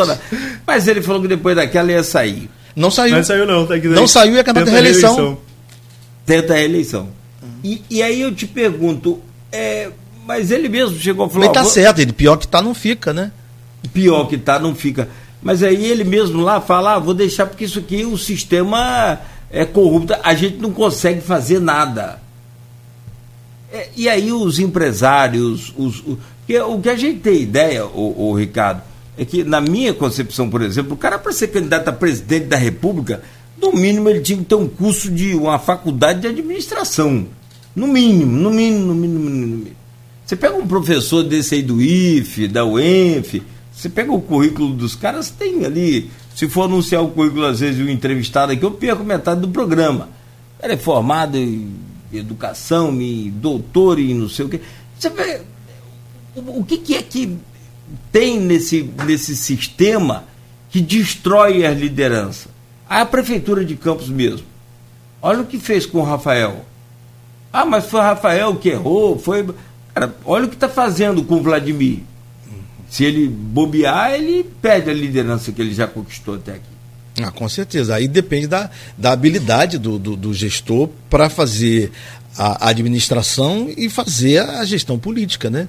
Que a política é a arte de, de negociar dentro dos limites éticos, dos limites legais, né? Você, você tem que ter essa habilidade, né? Isso é, isso é, é da democracia. Você não. É, é, muito é, muito fácil, é muito fácil ser ditador, como dizia o Figueiredo. Eu tenho o AI-5, eu posso tudo. Não, é, é, ele não tinha mais o AI-5, né? Ele já, já assumiu sem o AI-5. O, o, o Geisel, né? eu tenho o AI-5, eu posso tudo. Então, na, na, democracia é muito mais difícil. Então, de, de, por isso que precisa mais, mais da habilidade do, do, do gestor político, do prefeito, do governador do, ou do presidente. Agora, nós temos um presidente que não tem habilidade nem, nem para falar. Você pega aquela, aquela reunião histórica do 22 de abril de 2020, que só foi divulgada de, depois por causa da, do processo do Moro, né? Da, que ele acusou do presidente de estar instrumentando a Polícia Federal para defender a família dele, aquela, aquela reunião foi. O linguajar do presidente e dos ministros, a gente que frequenta botequim se assusta. É. Aquele tipo de linguajar, nem do botequim que a gente frequenta, a gente ouve. Um, um, uma reunião de ministros. O presidente, um monte de, de ministras, várias ministras, mulheres também ali na, na reunião, e o linguajar do presidente e dos ministros. Você pega aquela reunião toda, o vocabulário usado pelo ministro da Economia não, não ficou devendo nada o que o próprio presidente falou. Então, você tem que ter um, um como dizia o, diz ainda o José Sarney, a liturgia do cargo. Ontem, por exemplo, o presidente tentou bater fisicamente num, num rapaz que realmente o rapaz errou, errou de ter xingado o presidente. Errou. Não Tem que respeitar o presidente. Ele foi eleito com 56 aliás, milhões. Aliás, ele faz aquilo com todo mundo, tá? Aquele sim, menino. Sim. Ele faz com Lula também, tá? Não é só com o sim, Bolsonaro. Mas, ele, mas, mas ele você tem como você tirar da. Não, você tem que ser olímpico ali. Saiu, acabou. Você, você me ofendeu, eu saí. O homem público tem que estar preparado para isso. Não vai sa sair no braço como um moleque de rua. Está errado. Eu, como também, não admito que, que, o, que o presidente da República seja vaiado no, no estádio com aquelas músicas mandando né, para aquele é. lugar. Eu, eu, fiquei chocadíssimo quando, em 2014, quando a, a presidenta Dilma. Dilma, foi. Acho que foi inaugurar um estádio da Copa, uma foi, coisa assim. Foi a abertura da Copa. Abertura da Copa, e aquele coro, aquilo me chocou profundamente. E eu levo aquilo para qualquer presidente. O presidente foi eleito, tem que ser respeitado, embora ele não respeite a. a embora ele não mereça. É, ele Sim, não mas, se, mas, eu tenho que respeitar. Mas tem que respeitar. O merecimento eu acho forte, Nogueira. Eu acho que é. o cargo, o cargo merece. Exatamente, não é a pessoa, esteja, é o né? cargo. É o cargo, é, é, o cargo. É a liturgia do cargo, é. como é, o Ricardo. Como nos Estados Unidos. É, no, no, nos no Estados Unidos não se fala meu presidente, é a presidência. É maior do que o presidente. Né? O presidente dos Estados Unidos vai, por exemplo, o, o Trump aquele dia lá da, do Capitólio, ele queria ir pegar o carro para dirigir. A segurança segurou ele, você não vai, o senhor não vai. Porque a presidência da República que estava representada ali. Não era o presidente, a pessoa física que ia dirigir o carro para ir para o Capitólio. Ele queria ir para o Capitólio. Quer dizer, quando você. Aí você puxa um pouquinho para cá, quando você está é, nessa, nessa ambiência da democracia em risco, da, da ameaça de não aceitar o resultado, está muito ligado ao, a esse movimento de direita nos Estados Unidos. Como é que você imaginar que em 200 e tantos anos, desde 1776, os Estados Unidos têm eleição religiosamente de quatro em quatro anos? Há dois anos, é, o, o, atual presidente não queria sair. Queria, é, não queria empossar o outro presidente, não queria que fosse reconhecido o outro, o outro presidente. Então a democracia não está em risco só aqui, não. É, é, temos que estar atentos a isso. Não sei se a democracia está em risco ou a representatividade política. Né? Uhum. Isso é, é, é, é diferente de, de, democracia. O sistema representativo é, talvez precise ser revisto? Sim. Agora tem que ter maturidade para isso. Agora, como é que você vai fazer uma reforma política que vai desagradar quem faz a reforma política, que são os políticos? É muito, é muito difícil. Né? E você não pode nem fazer uma constituinte hoje com essa, com essa, com esse, hum. com essa, com essa tendência de Congresso está aí, vão, vão botar pena de morte, acabar com o Supremo, acabar com tudo. Ricardo, tem uma pergunta aqui do, do Arnaldo Garcia no grupo de, de WhatsApp. Ricardo, ele coloca o seguinte: é, primeiro ele manda um abraço, prazer em lhe cumprimentar. Qual foi ou é o maior erro da chamada terceira via. Você mesmo colocava aí, talvez é a nulidade, né? É, são, são figuras que não conseguiram ainda emplacar. Mas aí a pergunta dele, qual foi ou é? E se você acredita que o início na próxima semana, Nogueira, da propaganda? 26. Propaganda, ah. propaganda de rádio e TV pode mudar alguma coisa a favor, sobretudo, desses candidatos fora polarização? Primeiro, mandar um, um abraço ao meu querido amigo Arnaldo Garcia, que há muito tempo que eu não vejo pessoalmente. É, gosto muito dele. Tempo que a gente toma uma cerveja junto, é Arnaldo. É, olha, terceira via para mim acho que sempre foi uma abstração, foi um nome que, que inventaram, né?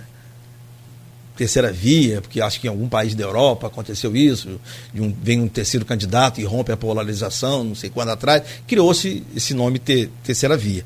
Aqui acho que nunca houve essa possibilidade. E, até mesmo por falta do que nós vimos falando antes, a falta dessa, da renovação política, né?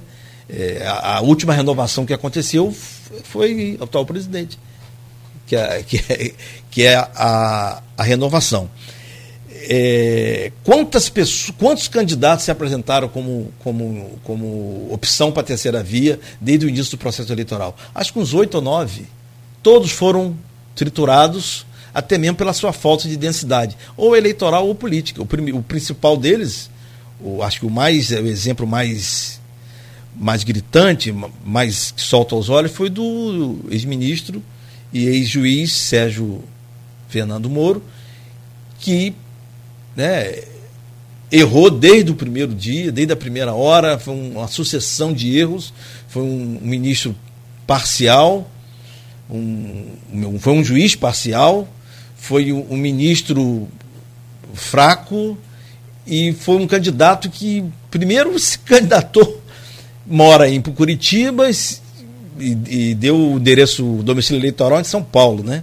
Sofreu uma derrota fragorosa, que foi negado o registro dele em São Paulo, teve que se contentar em sair candidato pelo Paraná contra o principal apoiador dele, que é o, o, o senador Álvaro Dias, que concorre à, à reeleição, que agora tirou ali. Então, o, e depois veio, vieram, vieram vários tentativas de terceira via. O Ciro nunca foi, acho que o Ciro, o Ciro Gomes nunca foi uma opção de terceira via pela dificuldade até que ele tem de, de, de aglutinar outras pessoas, a, a, por causa da personalidade dele muito, muito forte, muito, muito marcante. Porque para você é, é, simbolizar, sintetizar numa proposta coletiva de ideias convergentes, você precisa estar aberto para isso.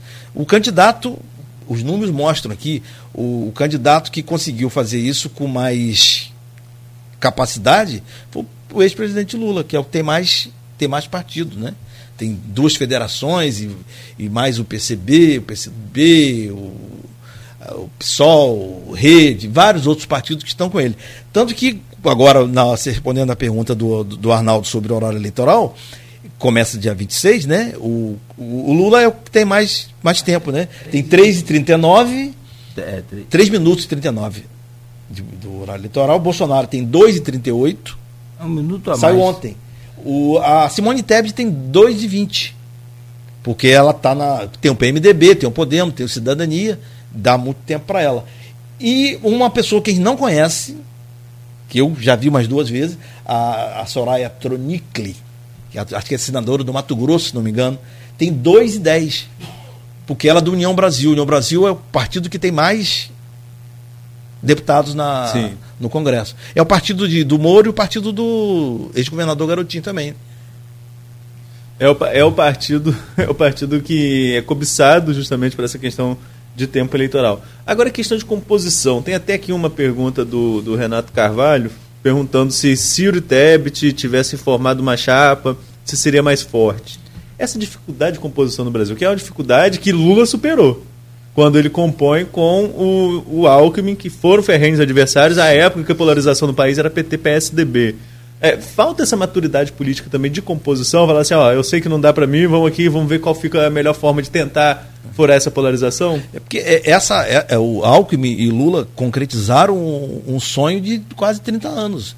A gente sempre soube que o, PT e, e, PSDB eram, eram frutos da mesma, da mesma árvore, né?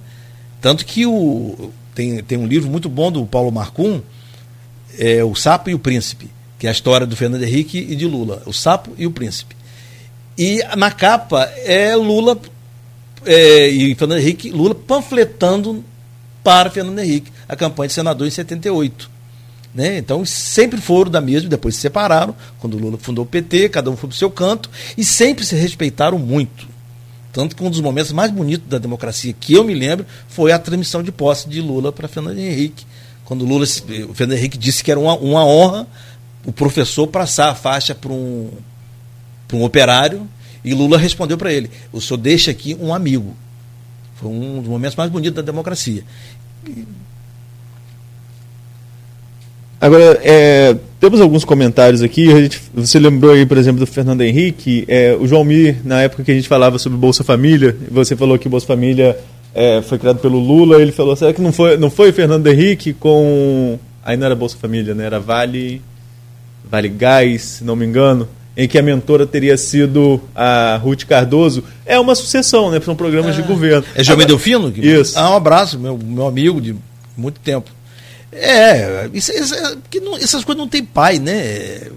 Isso era, tinha um monte de, de vale. Era Vale Gás, Vale não sei o quê, Vale Leite, não sei o quê. Juntou no, no Bolsa Família, Bolsa que Família. era uma ideia do renda mínima do, do Suplicy, que é uma obsessão dele, uma santa obsessão, que se tem uma, uma renda mínima. O Bolsa Escola também, do Cristóvão. Né? Isso, isso. Então é, é, é mais ou menos um, um, um, conjunto de ações. E ainda não é unificado. Por exemplo, cada, cada unidade da federação tem os, a, a, os, seus, os seus benefícios sociais. Então você tem agora o Auxílio Brasil, o Estado tem um dele, que eu me esqueci o nome agora. O Estado tem um também. Que durante a pandemia Aqui tinha um. Rio. É, tem, tem. tem e, e, e, o município tem outro, não sei se ainda tem. Então, agora é o cartão Goitacá. Aí cria o tal do cadastro único, que não é único. Que não é único.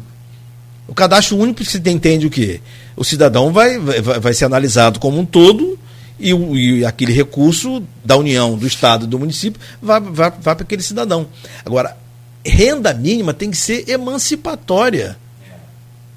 E não, e não uma, uma, uma, uma, uma forma de, de, de ter a, aquela pessoa na, sob a rédea do político que é o responsável administrador do município, do estado ou da União. Não é aquela pessoa que está dando. É um dinheiro do orçamento geral, que sai do imposto de todo mundo, que é para ajudar um, um, cidadão, irmão como, como nós, nós, nossos irmãos que são mais pobres, para que ele, ele se emancipe. Então não adianta você ficar. Aí você vai ser contra, não. Você pergunta, ah, o PT também votou lá no, no Auxílio Brasil. Claro, quem é que ia votar contra? Acho que teve um voto contra. Só o Novo votou contra. Só o Novo que votou No Senado, só Serra. É, exatamente. O Serra votou contra por, por, por, questão de, de, de, convencimento dele. Né? Para marcar a posição dele. Agora, quem que vai ser contra? Você dá, uma, dá, dá dinheiro para a pessoa que está morrendo de fome. Sai mais barato. Eu falava com o Arnaldo isso aqui essa semana. Sai mais barato. Porque, o, o, o, na verdade, o PT também votou contra o plano real. Custou caro para ele votou contra o plano real, Lembra? É, não quis assinar com a Constituinte, a Constituição sim, nova. Sim, assinou, hoje consta o nome de todos eles na, na, nos livros com a Constituição. Mas o PT não quis assinar a Constituição. Isso custou caro para ele. Custou. Então ele não quis pagar para ver agora, mas vai pagar para ver o resultado do Auxílio Brasil. Ou você não acha que não? O negócio é tempo, né? Eu acho é. que a é. grande, a grande questão dessa eleição agora é o time mesmo. E é quem vai, vai, quem vai, quem vai capitalizar é. isso? se vai dar tempo para isso, eu acho, eu acho muito complicado. Ah. Essa campanha de tiro curto é. acaba dificultando. São 40 um e poucos dias só. Sim, sim. Graças a Deus para nós que trabalhamos aqui, porque você me perdoe aí em casa, desculpem, a gente está aqui é para formar opinião, para levar até você os fatos, as notícias, mas o tal da, da, da, da propaganda da eleitoral. Propaganda eleitoral. E, e agora é, você tem em grade e tem em blocos. Essa em blocos, a engrade é aquela que é de 7 horas da manhã e depois meio-dia, aqui no rádio. E a em bloco, é, são blocos, são três blocos, de 6 da manhã até as 11, de 11 às 18, 18 às 24. E aí, são 70 minutos dividido em spots de 30 segundos, mas se o camarada quiser, pode botar de um. Aí vira um pandemônio. Aí eu só sei que eu ouço assim do telefone, Nogueirão, Nogueirão, deu um nó na minha cabeça aqui, o PI, porque os partidos precisam mandar os PIs com antecedência, é uma loucura. Então, e para você ter ideia, cada, só me perdoe aqui a minha, minha reclamação, reclamação não, só uma explicação do que de fato é. Para cada intervalo comercial, por exemplo, nós temos um intervalo comercial agora, é 9 horas. Esse de 9 horas qual é o sorteado para tocar primeiro? E o de 9 e 20, qual é o sorteado para tocar primeiro, segundo, terceiro e quarto? Amigo, é negócio para você dormir aqui na rádio. É para esquecer. E os partidos fiscalizam, né? É sim. É, é, Mas numa eleição municipal é bem pior. Ah, não fala não. Eu ia ficar quieto porque é segredo, porque essa sim está. É igual a eleição a senador que a gente vai emendar, né, Arnaldo? Já emendou? Vamos lá, é que entra agora na eleição, eleição estadual. Eleição estadual e o senador eu, eu comentava isso aqui. O Romário leva uma grande vantagem. Se me permite, eu vou começar logo com o senador. O, Por quê? Porque ele é um artista, ele é uma estrela. Ah, é, ele jogou na seleção brasileira, no Flamengo, Vasco Fluminense.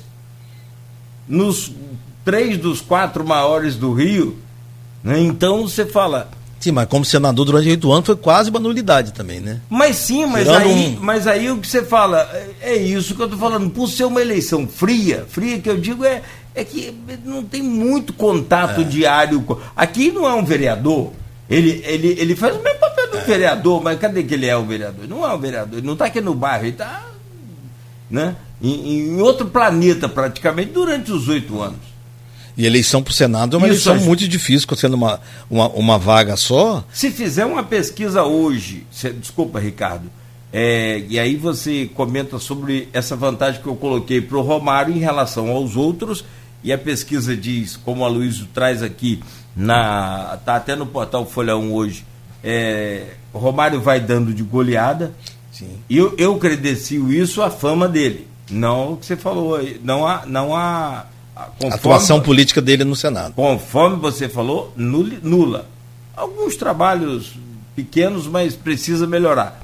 Mas vamos lá, é, se você perguntar hoje em quem você votou para senador na última eleição, eu tenho certeza absoluta que ninguém, mas ninguém sabe. Eu, você sabe em quem você votou? Eu votei Romário.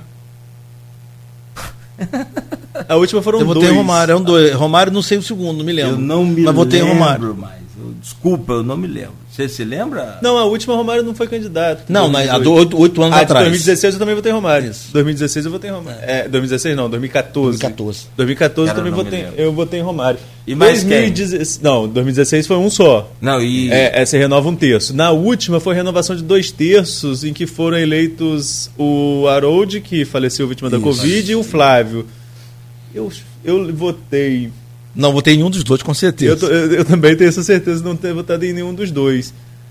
É, embora o Flávio eu acho um bom parlamentar, apesar de todas as. É, é, é, tem mais respeito à liturgia do cargo do que o pai, apesar de todas as investigações. Nesse ponto. Eu acho como, que se expõe menos. Ele é, justamente. Faz mais de bastidores. Até como entrevistado, já tive a possibilidade de entrevistar tanto o pai quanto o filho. Até como entrevistado, se porta de uma maneira melhor, mais respeitosa. Bolsonaro.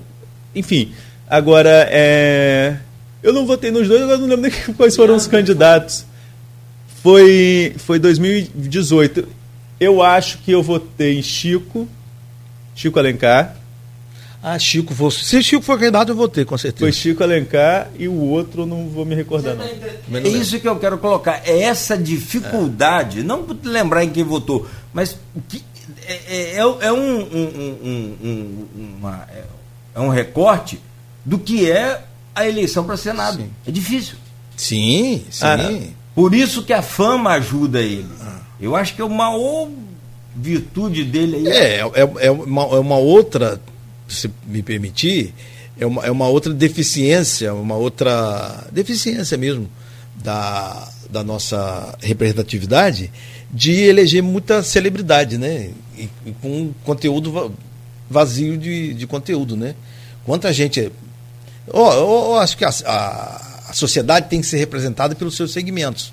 Lógico que tem que ter lá os militares, os médicos, os advogados, os moradores. Tal, mas a, a celebridade não representa ninguém, representa o, a, a fama que elas têm e, salvo raras exceções, não contribui com nada. Não contribui com nada. O, aí você pegando a pesquisa do senador do estado do Rio de Janeiro, o Romário tem mais o dobro do segundo candidato do que do segundo colocado, que é o Molon. E o triplo do. Mais que o triplo do, do siciliano. Que há, há, há essa, siciliano há, não emplacou ainda, não. É, há essa briga ali na, na, na, na esquerda de. Se a, se quem a chapa de Lula. Freixo apoia siciliano ou Molon. Sim, quem aparece beliscando o Molon é o Cabo da Ciolo, candidato pelo PDT. Olha só. Agora, tem, tem, um, tem uma, um candidato ao, ao, Senado que pode alterar, inclusive, o quadro local aqui, de candidaturas locais. Eu tenho a impressão, é a impressão apenas, conversei com uma amiga comum, minha e dela, disse que ela não, não vai mudar, mas eu acho que Clarissa vai desistir do Senado e vai se candidatar a deputada estadual. Ou federal estadual. Se houver possibilidade do pai ser candidato. Aí, não, mas ela não. Não, segundo essa fonte, que é minha amiga e amiga dela, a pessoa, né? Não disse o gênero. Que ela não, não, não tem interesse em ficar, continuar em Brasília. Ah, disputa o Senado por quê então? Porque sabe que não vai ganhar, não tem chance de ganhar para o Senado. É, mas eu gostei. Ele Não, não- eu, não você, desculpa, mas eu vou- posso falar os números aqui? Sim, por favor. Porque aí quem está acompanhando a gente tem uma noção. Rapidamente, para a gente falar de governador que nós não falamos. Romário, 30%. Cabo Daciolo e Alessandro Molon, 10%. Você está lendo A a, Daciolo tem- Genial Quaest. Genial Quaest estimulada. Tem diferença aí É da porque no- saiu o Datafolha também. O Daciolo tem o, o mesmo 10% do, do, do, Molon? do, do Molon aqui na Genial Quaest. Na Datafolha. Não tinha visto Então, vamos lá, Nogueira. Você vai lendo é. Genial Quaest eu vejo a Datafolha aqui. Vai lá, Romário, 30%. 31 Datafolha. Da- na Genial Quaest, Cabo Daciolo e Alessandro Molon, 10%. Na Datafolha, Molon 12, Daciolo 11. Na Genial Quaest, Clarissa, 8%. Aí na Datafolha dá uma boa diferença. Claro, isso só tem 4%. É porque eu achei aqui, é dessa Genial Quest, eu achei 8% muito bom. Muito bom. Com, com, porque para quem entrou agora na corrida. Sim, sim, me e- surpreendi. e no- a mim surpreendeu também, não fazendo valor de, de- de- de juízo de, valor da, da acho- ela tem a competência dela. Sim. Aliás, conversamos com ela aqui presencialmente. Né, Arnaldo? Não, uma deputada é atuante, Atuante, atuante. alguma. Tem, aliás, tem é, uma dinâmica, né, para conversar, para agir, enfim.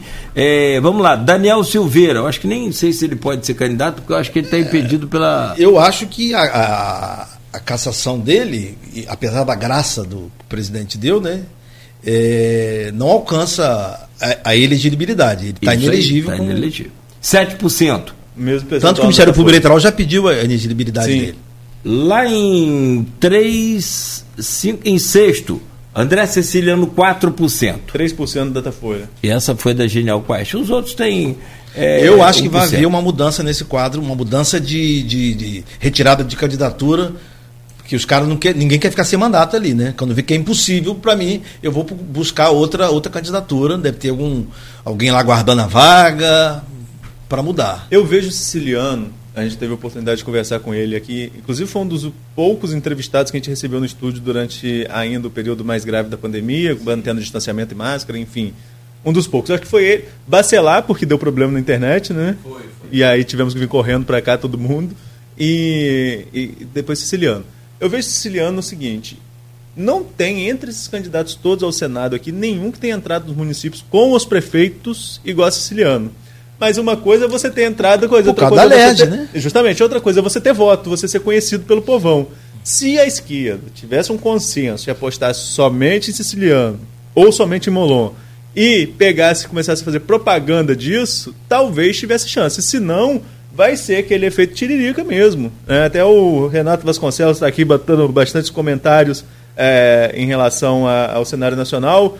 E por último, agora ele comenta que é muito desigual. Uma celebridade como Tiririca, é, tendo uma votação estrondosa, arrasta vários nanicos na questão do, da disputa à Câmara dos Deputados. E no Senado, uma celebridade do porte de Romário, campeão do mundo, melhor do mundo à época, como Nogueira colocou, jogou no Flamengo, Fluminense e Vasco.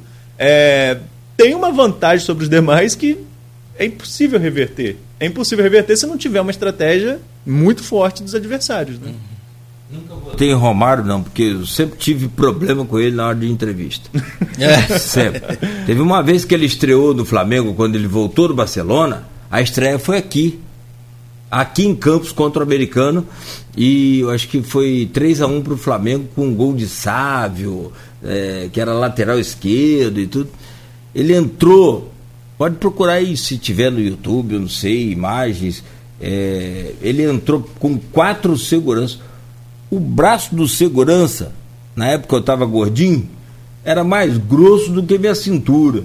O cara botou a mão assim no meu peito, mas deu um quiprocó. E no Maracanã também foram inúmeras vezes, até pela seleção brasileira tentando. O cara não tem, tinha um mínimo de, de, de, de, de respeito, de educação, principalmente com. Não só com a imprensa do interior, não. Era no geral. O cara da, teve uma situação do bicho da Rádio Pernambuco que eu te contar uma coisa. Não dá tempo de contar aqui, mas assim, e rádio grande, né? É, maior que potencial de transmissor, maior inclusive que a Rádio Globo. Então, coisa de, de, de, de gigante. Eu nunca tive simpatia por, por, nem jogando no Fluminense. Mas é aquela história. É, eleitor é eleitor.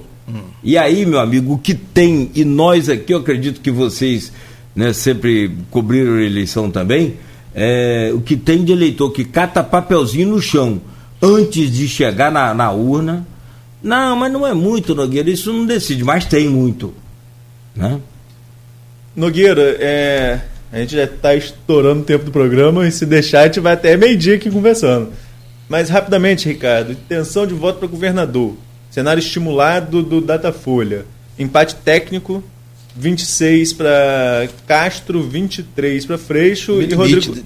Limite da. No limite. É. No limite da margem de erro de 3 pontos percentuais. É, Rodrigo Neves com 5%, bem distante do, do, do primeiro bloco. Você está com a Genial Quaest, governador aí, Nogueira? Passa para a gente, por favor. Governador, deixa eu só rapidamente voltar aqui. É, pesquisa Genial Quaest é, feita entre as últimas sexta 12 e segunda 15, né, divulgada dia 18, ontem. 45, 44 dias da eleição hoje, ontem foram 42. Cláudio Castro tem. Ontem foi 45. É, ontem foi 45, hoje 44 dias para as eleições no dia 2 de outubro. É, vendo aqui, ó, ele está aqui. É, deixa eu só pular aqui rapidamente aqui. Intenção de votos para governador no estado do Rio de Janeiro estimulada. Cláudio Castro, 25%, Marcelo Freixo, 19%, Rodrigo Neves, 6%, Ciro Garcia, 4%, aí vem Paulo Ganime, Juliette Pantoja, Eduardo Serra e Wilson Witzel com 2%. Outro dado também importante é que indecisos 13, brancos e nulos 24, o que Nossa. dá 37, quase que mais que os dois primeiros colocados. Como é que você avalia Mas essa a, aí qual é o ponto? O Datafolha dá empate técnico como a maioria das pesquisas até agora. A Genial Coeste já traz com uma, uma, certa vantagem com Castro se descolando de, de Freixo. E todas elas apontam essa polarização que reflete um pouco do cenário nacional, já que Freixo é apoiado pelo Lula e Castro pelo Bolsonaro, do mesmo partido Embora do Castro esteja escondendo o Bolsonaro da campanha. Justamente, é, mesmo, pelo menos é do mesmo partido. Né? E aí, o que, que fica dessa, dessa, dessa análise para a gente contextualizar? Tem chance para a terceira via no Rio também ou é o mesmo cenário, já polarização consolidada? E o que deve acontecer? O teto de rejeição pode dificultar, por exemplo, Freixo em uma é, possível. O Freixo tem 26 de rejeição turno? na Datafolha, né? Contra 21 do, do, do, Castro.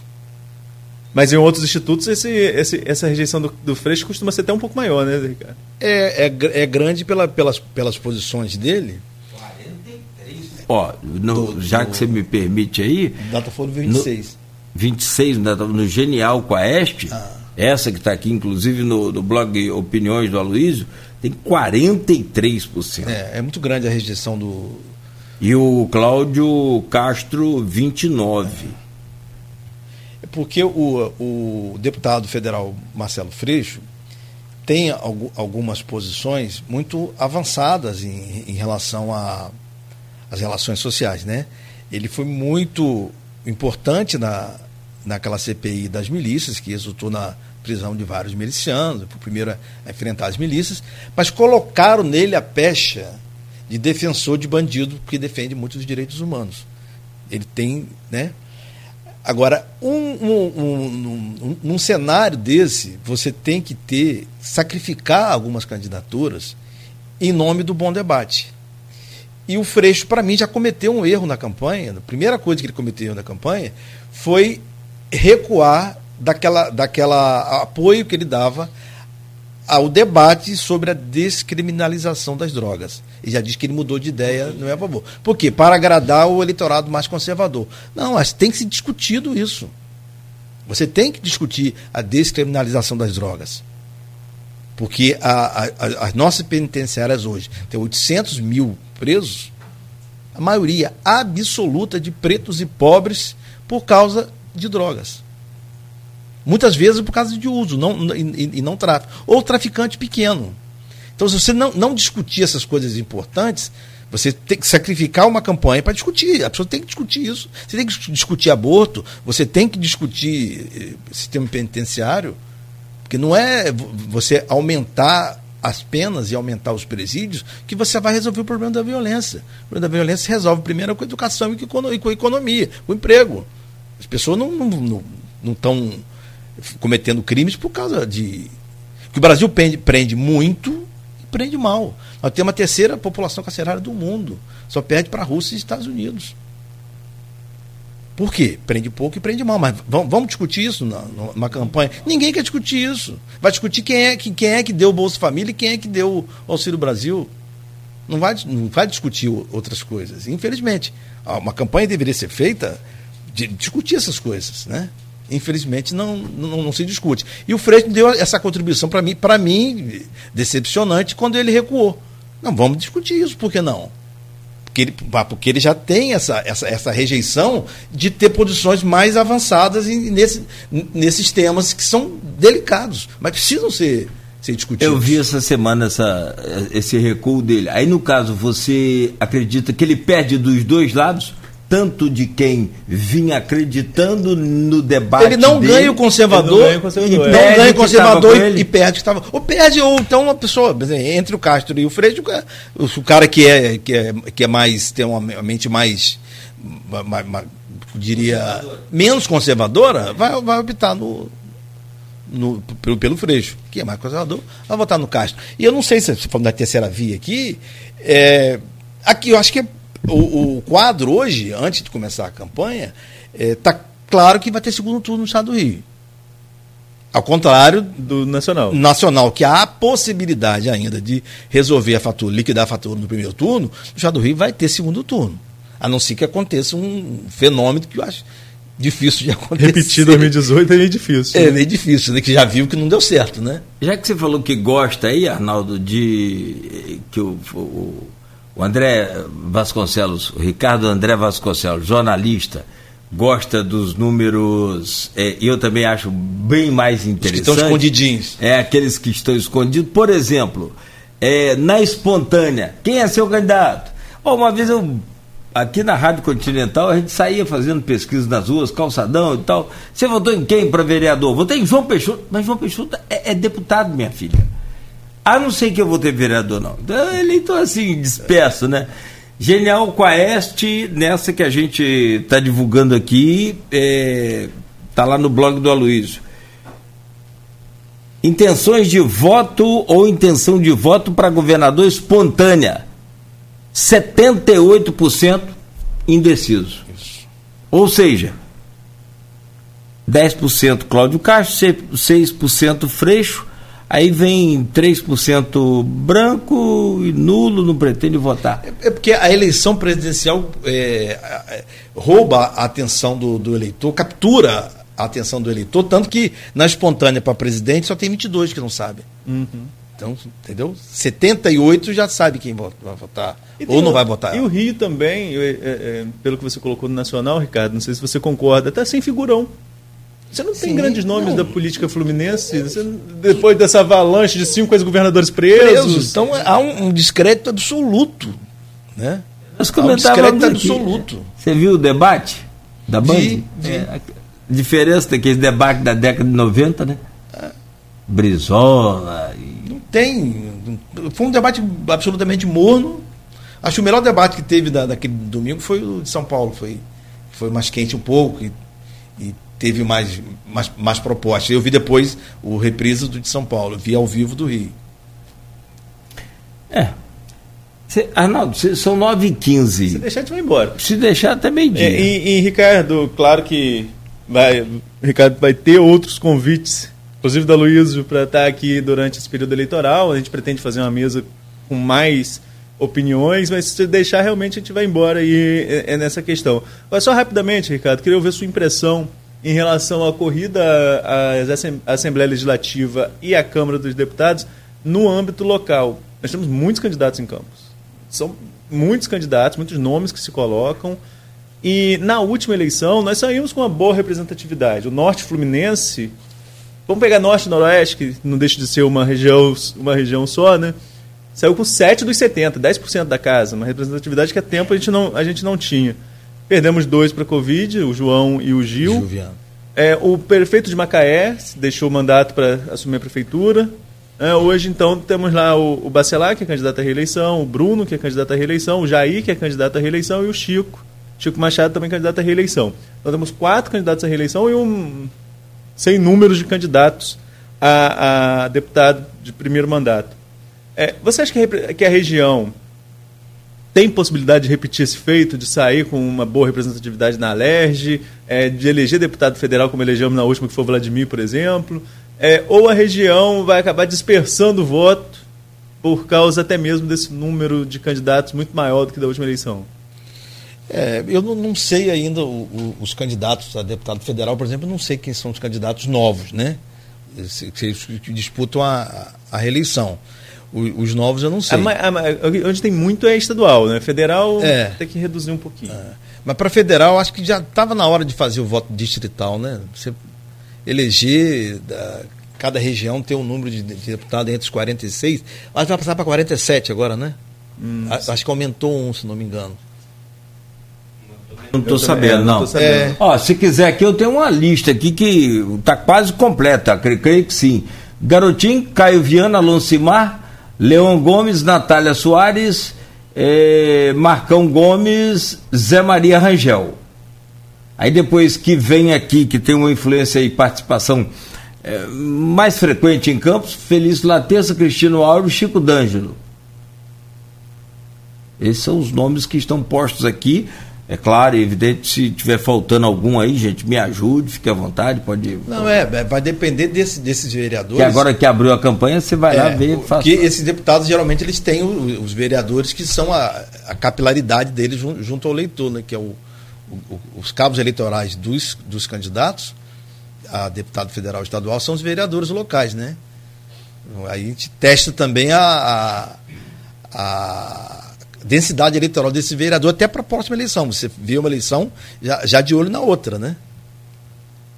E esse, esses vereadores que estão apoiando os deputados federais e estaduais, quem forem eleitos, vão retribuir na, candidatura, do candidato a vereador em, em 2024. Agora, por exemplo, grupos políticos como do, do próprio Bacelar, que você colocou a estadual, o grupo político do Caio, que foi o segundo colocado na última eleição a prefeito, esses grupos também fazem projeção, e o próprio, os próprios candidatos apoiados pelo prefeito Vladimir já fazem uma projeção direta para 2024. Né? Já é um termômetro para 2024. Sim, a eleição de, de, essa eleição de deputados é, já projeta para eleição de prefeito, seguramente.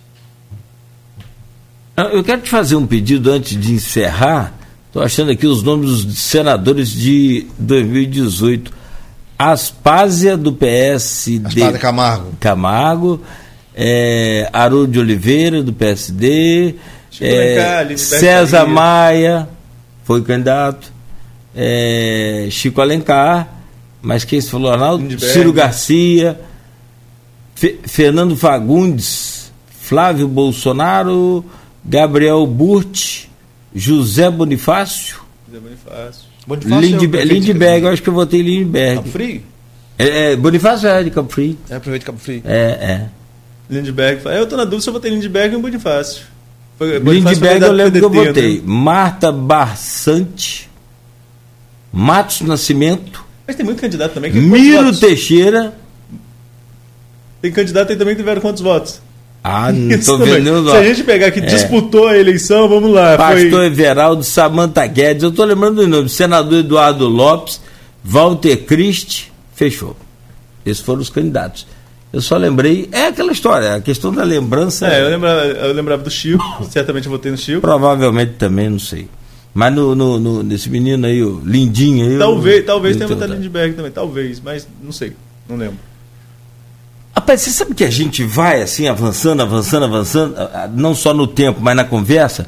Ô Ricardo, explica pra gente, e aí, por favor, o, o, o eleitor, o ouvinte que está acompanhando, o que que re, representa o, bro, o, o, o, voto branco, o voto nulo e o que que representa a minha abstenção? eu optei, porque eu não, não gosto de nenhum do que está aí. Quero manifestar de, um, de uma forma que vai deixar clara a minha posição. Eu não vou votar, é, isso é comum a gente ouvir, as abstenções têm aumentado nos últimos anos. É, brancos e nulos, o que representa isso para. É, porque a pessoa fala assim, eu vou votar em branco, eu vou acabar. É, de repente está ajudando e não está sabendo. É, porque quem vota em branco e, e vota nulo acaba é, elegendo o candidato da maioria, né? E o, o, o voto, a, a, abstenção, que a nossa abstenção média é em torno de 20%, né? Histórica, é, é um direito do, do, do, do, eleitor.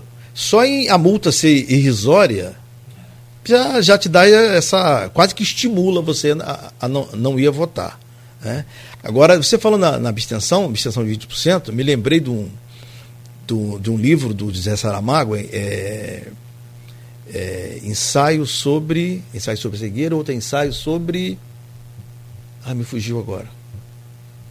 É que é, é, é justamente isso. É, há uma eleição numa, numa, capital portuguesa, que não diz qual é, mas é Lisboa, em que o número de abstenção é maior do que o número de votos. Aí o, o governo resolve. É, ensaio sobre a lucidez? Ensaio sobre a lucidez. Desculpa, é, Arnaldo, eu também. É, é, um livro fantástico. Eu acabei de é um ler. livro fantástico sobre, sobre a crise da democracia, né? No São Google. É sobre a, sobre a crise da democracia, que é, é, é o povo estava tão descrente que a maioria absoluta não foi votar. Teve mais abstenção do, do, do que eleitores presentes. Na última eleição do, do Rio, o não voto, somado à abstenção com, com brancos e nulos, teve mais voto que o vencedor. Isso é, um, é, um, é uma fotografia nítida da, da crise da representatividade popular. E tem, temos que conversar sobre isso, seriamente sobre isso.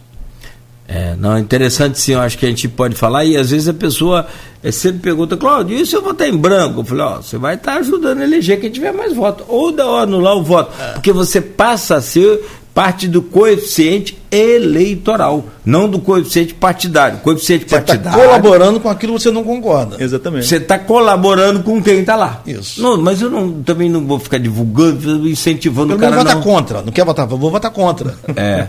Mas assim, vá votar, exercer esse direito que a gente tem, que é uma conquista nossa, é fantástico.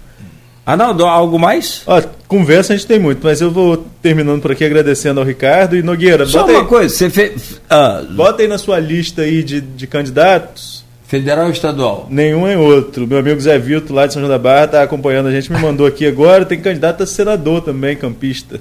Ah, é? Doutor Paulo Marcelo, pelo PMB. Doutor Paulo Marcelo, candidato ao Senado, Perfeito. Nat natural de Campos, tem também campista da disputa ao Senado aí. Só para aumentar um pouquinho sua lista, eu já vou ter, terminando por aqui a semana, Vai agradecendo lá. ao Ricardo pela disponibilidade de estar aqui com a gente, ressaltando mais uma vez que vamos convidá-los, vamos convidá-lo para outra mesa aqui é, durante esse período, quando essas, esses números vão, vão mudar de alguma forma, vão subir ou vão descer, mas vão mudar um pouquinho até, até dia 2 de outubro e espero ter outra oportunidade de recebê-lo aqui. No mais, desejar um bom final de semana a vocês aqui no estúdio e a todos que nos acompanham, Nogueira, e até a próxima, se Deus quiser. Eu quero. Obrigado, Arnaldo. Até a, até a próxima, até a próxima semana, né? Sem ser essa agora que é seguinte na outra. Ricardo, é sempre um prazer renovado recebê-lo aqui, é sempre bom. A gente pode aprender muito com você. É, e, e, melhor ainda porque a gente consegue passar para os nossos ouvintes. Teve até aqui uma. E olha que ela está sempre criticando a gente, ou está né, sempre cobrando aqui a Noêmia Magalhães. Eu não sei se ela colocou aqui. É, não, mas colocou certo. Né? Você viu aí, Arnaldo? Não, não vi. Ela disse que aqui agradecendo que é bom que esclarece na verdade, aqui ninguém faz juízo de valor de candidato ou pede para isso ou para aquilo, até porque é proibido. Você tem aqui uma autógrafa, você não vai fazer isso de forma nenhuma, é, de jeito maneira. Mas, sobretudo, a obrigação nossa é levar as informações do que está no quadro hoje. Amanhã pode não ter ninguém mais candidato aí para ser um. Deus sabe de, do, do amanhã. Eu não sei nem se eu vou estar tá vivo daqui a um minuto. Então, é, o que tem hoje, que se apresenta para hoje, é isso. E está comentado sobre o que está aí.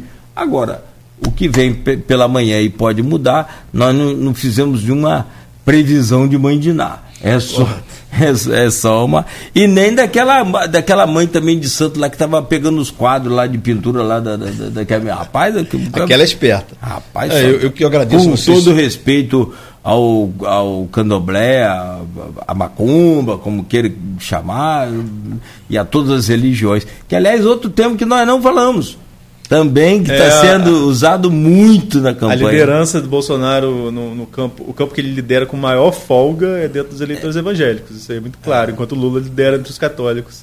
Apesar de tudo, né? Porque há, uma, há um, um entendimento de que cristão não vota da esquerda e é uma coisa que pode se discutir. Aí daria outro programa. Não, é um é. processo de deseducação que essas pessoas é, fazem que vão que vai ocasionar um retrocesso civilizatório que nós não conseguimos medir ainda, mas vai ser ruim, infelizmente. Eu quero agradecer a vocês mais uma vez o convite, espero ter contribuído de alguma forma com as minhas pouquíssimas pouquíssimos recursos de, de argumentação mas eu agradeço mais uma vez o convite e acredito mais uma vez que o jornalismo é serviço de utilidade pública. Muito obrigado.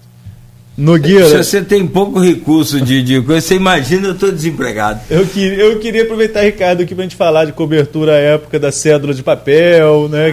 Ah, é, daqui a pouco a gente entrou gente, tanto em número e em, em, em, Era tão emocionante que, que dá até saudade, mas não dá saudade, não. Leva cinco, seis dias assim, ali. É, era um absurdo. Hoje em dia, você no mesmo dia, 5 horas da tarde, você já sabe, 7 horas da noite, você já sabe é. o resultado das eleições. É uma coisa absolutamente fantástica. É um. Porra, o sistema bancário já é assim, o sistema saúde já é assim, tudo. Faltava eleição e felizmente o Brasil foi quase que pioneiro na, na informatização das eleições e é um orgulho para o Brasil ter um sistema seguro, auditável, é, que garante a segurança do, da opção do eleitor. Viva a urna eletrônica, viva o sistema eleitoral brasileiro e temos que continuar assim. Certo, é assunto para é, estilo Netflix, é, série lá do Netflix, desse Amazon Prime, essas coisas. Mais uma vez, Ricardo, bom dia para você. Arnaldo, amanhã tem Folha da Manhã nas bancas. Vai lá, meu amigo, preparar esse jornal aí com todas as informações. Vai ter também os recortes aí do Ricardo, com certeza. Né? E na segunda-feira estaremos de volta com o nosso Folha no Ar a você que nos acompanhou até aqui, o pessoal que está comentando aí, obrigado pelo carinho, muito obrigado pela audiência de vocês, muito obrigado aí sempre por escolher a Folha FM, é um prazer, uma honra a gente andar nas ruas e falar, ó, oh, tô te ouvindo todo dia, eu tô é, porque agora acabou a pandemia, essa coisa de restrição, né? então muita gente ouvindo, muita gente ouvindo o rádio e o que é muito legal. Ah, eu só saio de casa ouvindo a Folha FM, então nosso carinho é eterno, nossa gratidão é eterna. Muito obrigado a você e a gente volta na segunda.